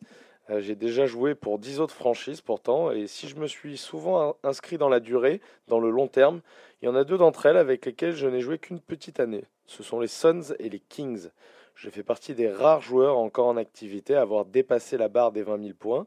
Si on compte cette éclopée de Pogazol, bien sûr. Je, je suis notamment très apprécié au pays des caribous car j'y ai marqué l'histoire d'une franchise. Vince Bah, Vince Carter. Vince Carter, Vince, c'est pour David. Oh là là, les gars, il va Ah, falloir, non il, va falloir le challenger. Ah non, je, je Non, pense non, avoir je des dit vides avant. Ah je non demande la barre. Moi, je demande la barre aussi. Alors attends, attends, attends, attends, deux secondes, je sors parce que j'ai l'écho là-bas. Deux secondes, bougez pas. Pardon les gars, oui, parce que dans la radio, si vous voulez, quand on sort du studio pour aller euh, dans le salon, il y a un décalage d'à peu près euh, quoi, 5-6 secondes entre le direct et euh, ah bah, le voilà qui est revenu du coup. Hello les gars, effectivement, je me suis trompé. Pardon. Donc c'est qui qui avait dit Vince Carter là-bas en premier, les garçons? J'ai pas reconnu la Bah, voix. je, crois- je pense que c'est moi. Pour le coup, je pense que c'est moi. Ah, je pense qu'on est Ah. à égalité. Eh, Il y a contestation les gars. Je pense qu'on est à égalité. Eh, tu euh, sais quoi? Il joue à Atlanta, il fait sa 22e saison chez nous, il a, laisse. cinq- il a 152 ans. Écoutez les gars, les gars, les gars, comme il laisse. joue, Ça, cette comme question. il joue à Atlanta, je vais donner le point à Joris. Ça fait un point pour Et David. le mec, il a quand même 42 ans et 300 jours. Ah les gars, euh, on on parle à un prêcheur. Moi, mon premier maillot de NBA, c'était euh, c'était le 3 décennies, 4. c'était le, le Vince Quatre. Carter euh, du Six côté jours de en 2020, Toronto. ce sera la Ouais, c'est jour quatrième. 2020, c'est 4. ouais. C'est ça. ouais. C'est ça, c'est ça. Donc ça fait un point pour euh, David, un point pour Joris, zéro pour Quentin. Tiens, On pensées à Fred. Weiss d'ailleurs. hein, On pense à lui. euh. Eh, mais en même temps, il a pas LeBron, il risque pas de gagner. hein. On embrasse Fred Weiss. On Ouais, embrasse. On Fred Fred, Fred Weiss hein, qui, qui anime notre générique hein, d'ailleurs à la fin. Les la la la la la la, c'est c'est les George. mieux qu'en NBA. Incroyable. Il Allez, ce mon Jordi. Flo. Ah. Donc euh, le prochain, je suis connu dans le monde de la NBA, mais avant cela j'étais connu comme étant un multimillionnaire dont le sens des affaires était très pointu, ce qui m'a to- notamment mené à cofonder une firme appelée Apollo Global Management. Je me suis marié avec une... José autre- Calderon? Non, c'est qui qui n'a plus la parole? Moi, Joris. Joris, ok. Je me suis marié avec une actrice plutôt bien gaulée en la personne de Jamie Gertz, euh, notamment connue pour des films tels que... Ah putain. C'est un scandale. Ah que- putain, bah oui. J'ai noté les Euh. films alors, alors que j'en ai aucune idée. Euh, Lost Boys et Less, Less Than Zero. Euh, c'est. Que, que vous dire de plus? Euh, Qu'on va, qu'on va peut-être rendre la, la parole euh, à mon Joris. On avait dit qu'on avait droit à une erreur sur certaines questions. Donc si tu l'as, tu peux le dire. C'est bah, c'est le, propriétaire des Hawks, c'était c'est Wrestler qui s'appelle. Exactement, c'est ça. Tout à fait. Donc ça fait Oh, deux je l'avais points. pas, celle-là, pas Ça, de. ça fait deux points pour Joris. Elle a été un petit peu trop personnelle. Celle-ci, j'ai Elle- décidé de lui donner Elle était cadeau, terrain. avantage terrain, j'ai envie de te dire là. Voilà, donc ça fait deux points pour Joris, euh, un point pour David, zéro pour Quentin. Oh, mon Quentin, c'est l'heure là. Ouais, Et ils ont la pression là. hein. Allez, il faut, il, faut, il faut y aller. Alors, un petit peu plus neutre. Je suis né dans le Queens, à l'aube des années 80. Je suis surtout connu pour ma niaque, mes incroyables qualités défensives, même si ma meilleure euh, saison au, au scoring culminait à 25 points du côté de l'Indiana. Par-dessus tout, ce qui me caractérise, c'est de toujours être dans les mauvais coups. En point d'orgue, une baston qui restera sans doute éternellement O'Neal? comme la plus légendaire de NBA. Pardon, David? Non, c'est- T'as dit O'Neal, non? Mauvaise réponse. Je viens retour. Artest? Ron Artest, bien joué. Qui est-ce qui l'a Yes, Putain, c'est Quentin. C'est Quentin, bien Quentin. joué. Putain, moi, Quentin, j'avais peur que ça se a finisse. J'avais pas saison envie. à 25, j'avais Oh, hésité. mais 25,6 il était dans, la, dans la baston aussi. Ah, punaise, Ah bah dans la baston avec Wallace, c'est c'est lui le, le protagoniste. Hein. Ron Artest, il a distribué des marrons dans tous les sens. euh. C'était. Ah, lui, joueur, euh, supporter. si euh, peu. Donc ça fait euh, deux points pour Joris. Un... Non Si, deux points pour Joris? Deux points pour. Joris, Ouais. un, Deux points un. pour Joris, un pour euh, David et un point également pour Quentin du coup avec Ron Artest. On passe au, au suivant. C'est bon, vous êtes prêts les garçons? Vas-y. Ok. Avant de devenir un brillant avocat, mon père fut champion de saut en longueur. Participa à de nombreux meetings mondiaux notamment. Ma mère euh, était-elle une vraie championne de basket? Elle est d'ailleurs considérée comme la meilleure pivot de l'histoire de sa sélection nationale. J'ai d'abord, moi, de mon côté, débuté ma carrière professionnelle euh, en l'an 2000 en Europe, avant d'affronter les scouts euh, et les drafts NBA trois ans plus tard. Boris Dio Boris Dio. Qui est-ce qui l'a eu, les gars? Ah, bien joué. Joris. Joris. 3 pour Joris, 1 pour David, 1 247 sélections. pour Quentin. J'ai quand même envie de donner les deux dernières, comme ça il y en a un qui peut revenir à égalité, pourquoi pas. Et dans ce cas-là, je trouverai quelque chose pour faire une prolongation. Ils vont avoir une chance, il faudrait que soit, soit Quentin, soit David et les deux prochaines pour qu'on ait une petite euh, finale, une Winner sorte, go de, home. une, sorte, une sorte de Game 7. J'ai le droit de répondre aussi ou pas? Qui me parle? Joris? Joris? Joris. Ah, bah- Est-ce que Joris? Joris, bien sûr que tu peux répondre. Si tu réponds, c'est terminé. Tu plies les débats. On, plie- on- on plie le bagage. On plie bagage. Alors, euh, je suis, je, je- je ne le suis plus, pardon, à l'heure actuelle, mais jadis, je fus un bon joueur NBA. J'ai d'ailleurs gagné un titre en, en tant que joueur. Je venais de la fac de Kentucky et depuis, j'ai parcouru énormément de chemin en tant que joueur. Euh, je l'ai déjà dit, mais j'avais omis le fait de, de vous dire que je suis un Hall of Famer. J'ai ensuite démarré une carrière de coach avec succès, un succès encore plus grand même, parce que j'ai piloté l'une des meilleures équipes de tous les temps du côté de la Californie. Steve dans la- Kerr. du côté de la Californie dans la fin des années 80. Ah, je l'ai J'ai cinq titres à mon Phil actif Jackson? en tant que coach. Ah non. Oh putain. Oh. Ah, je sais pas. Ah, je l'ai. Vous J'ai pas, hésité. Je l'ai. Doc Non. Il est maintenant Non, président. je je peux. Je peux ou pas? Oui. C'est le Pat. Pat Riley, bien joué. oui, oui, Steve. Carey, Pat Riley, putain. J'ai dû attendre. Au moment où je le dis, j'attends, j'attends pas, tu dis Ah, les quand- années Quand 80. personne, quand personne ne l'a, on a le droit à une deuxième parole, comme l'a eu Joris à un moment donné. Donc du coup, tu peux quand même ré- répondre pour, euh, pour casser un peu le leur Mais je vais match, aller chercher un Game 7 face à Joris, tu le Mais sais, Flo. ça sera soit une victoire de Joris, euh, soit un- une finale fa- face à David. Alors, vous êtes prêts Tous les trois. Quentin, tu peux répondre aussi. Je suis drafté dans les années 90, dans le top 10. Je suis réputé pour mes capacités athlétiques. Euh, dès mon entrée dans la ligue, je me montre à mon avantage avec des moyennes entre 25 et 30 pions par match lors de, des 4 années de mon contrat rookie. J'avais d'ailleurs été nommé Rookie of the Year. J'ai ensuite même été élu MVP, mais c'était dans une autre franchise. Celle dont j'ai certainement Shaquille O'Neal. Qui est-ce qui a répondu? C'est Quentin. C'est Quentin. Et bah du coup c'est victoire de Joris et Quentin et David finissent euh, dauphin tous les deux à égalité derrière. Il n'y a qu'un seul boss ce soir. Bien joué Joris. Bien joué, Joris, bravo. Il nous a eu. C'est un peu trop facile. Comme dirait le bon, come on man, that's too easy. Ça fera, ça fera une nouvelle bannière que tu pourras, ça fera une bannière que tu pourras accrocher à la salle. Voilà, nous on est en train de la Bah, monter la- au plafond ça de Radio la seule, Tonic. en fait. hein. Là, ça sera la seule, mais tu en auras aussi une ici au plafond de Radio Tonique. On est en train de la, de la monter Ah, pour, euh, pour la belle victoire de, de Joris. Eh ben, écoutez, les gars, euh, ouais, dis-moi, vas-y. Pour la petite histoire, quand LeBron il fait Come on man, that's too easy, c'était contre les Hawks. Donc c'était une petite vengeance personnelle.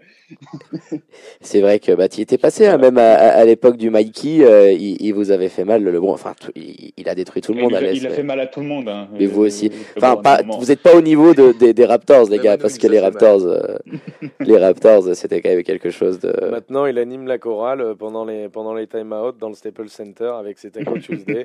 Avec ces Taco Tuesday, ça, tu Taco te rappelles. Taco Tuesday. Bon, bah, les gars, euh, un merci infiniment, en tout cas, euh, pour votre bonne humeur euh, durant ce quiz et puis surtout pour avoir débattu de la NBA avec nous dans le 5 majeur ce soir. Franchement, pour- Florian, les, les Hawks et, et le Miami Heat n'auront plus de secret pour, pour nos auditeurs, Merci, franchement. merci, ouais, merci Joris. merci Et n'oubliez pas de les suivre sur Twitter, at ATL Hawks FR et at Miami Heat FR. C'est super important, important, si vous voulez suivre. Euh, les comptes sont super, vous aurez l'actu euh, de, manière, euh, de manière sympa et, et avec pleine d'humour sur euh, l'actu des Hawks et des Heat. Et moi, je vous souhaite bonne continuation, les gars, dans vos activités basket et puis les autres aussi. On espère vous revoir tout bientôt euh, sur notre antenne. Ciao, les gars. Merci. Salut, merci de nous avoir reçus. Salut. Hop, euh, bah écoute Florian, superbe émission encore une fois, mais malheureusement, euh, toutes les bonnes choses ont une fois. On, arrive euh, à, the, the end euh, de votre show basket préféré. On enchaîne quand même, vous en avez l'habitude, les programmes du week-end euh, sur Radio Tonic. Dès demain matin, les ados du Young Tonic qui font l'émission des ados pour les ados, donc le Young Tonic de 11 à midi. Avio Geek, votre show spécialisé le samedi soir de 20 à 21h. Il y en a pour tous les goûts sur Radio Tonic. Les fans de reggae se brancheront à 20h dimanche soir pour Reggae Sunday, votre rendez-vous qui sent bon la Jamaïque animé par Sonia et Manu. Quant à moi, pour finir euh, en beauté, je remercie comme d'habitude votre chroniqueur, l'éminent expert Florian pour cette émission. Toujours le même régal de pouvoir l'animer à tes côtés. Merci, David. Bonsoir, les amis. Écoutez, n'oubliez pas, le podcast sera disponible très rapidement sur les plateformes, sur SoundCloud, le site de la radio et tout bientôt, Florian également sur Apple Podcast. Vous pourrez vous abonner sur votre iPhone et recevoir dès qu'il tombe le podcast de l'émission. On vous invite à nous suivre sur les réseaux sociaux, at le 5 majeur. Tout en lettres. Partagez, likez euh, autour de vous. Euh, on vous laisse avec la douce voix des Bee Gees, Staying Alive, pour bien démarrer la soirée. Je vous souhaite une douce et bonne nuit sur les ondes de Radio Tonique. Rendez-vous vendredi prochain, 21h, dans le 5 majeur, l'émission qui dit tout haut ce que le monde du basket pense tout bas. À ciao, bonsoir.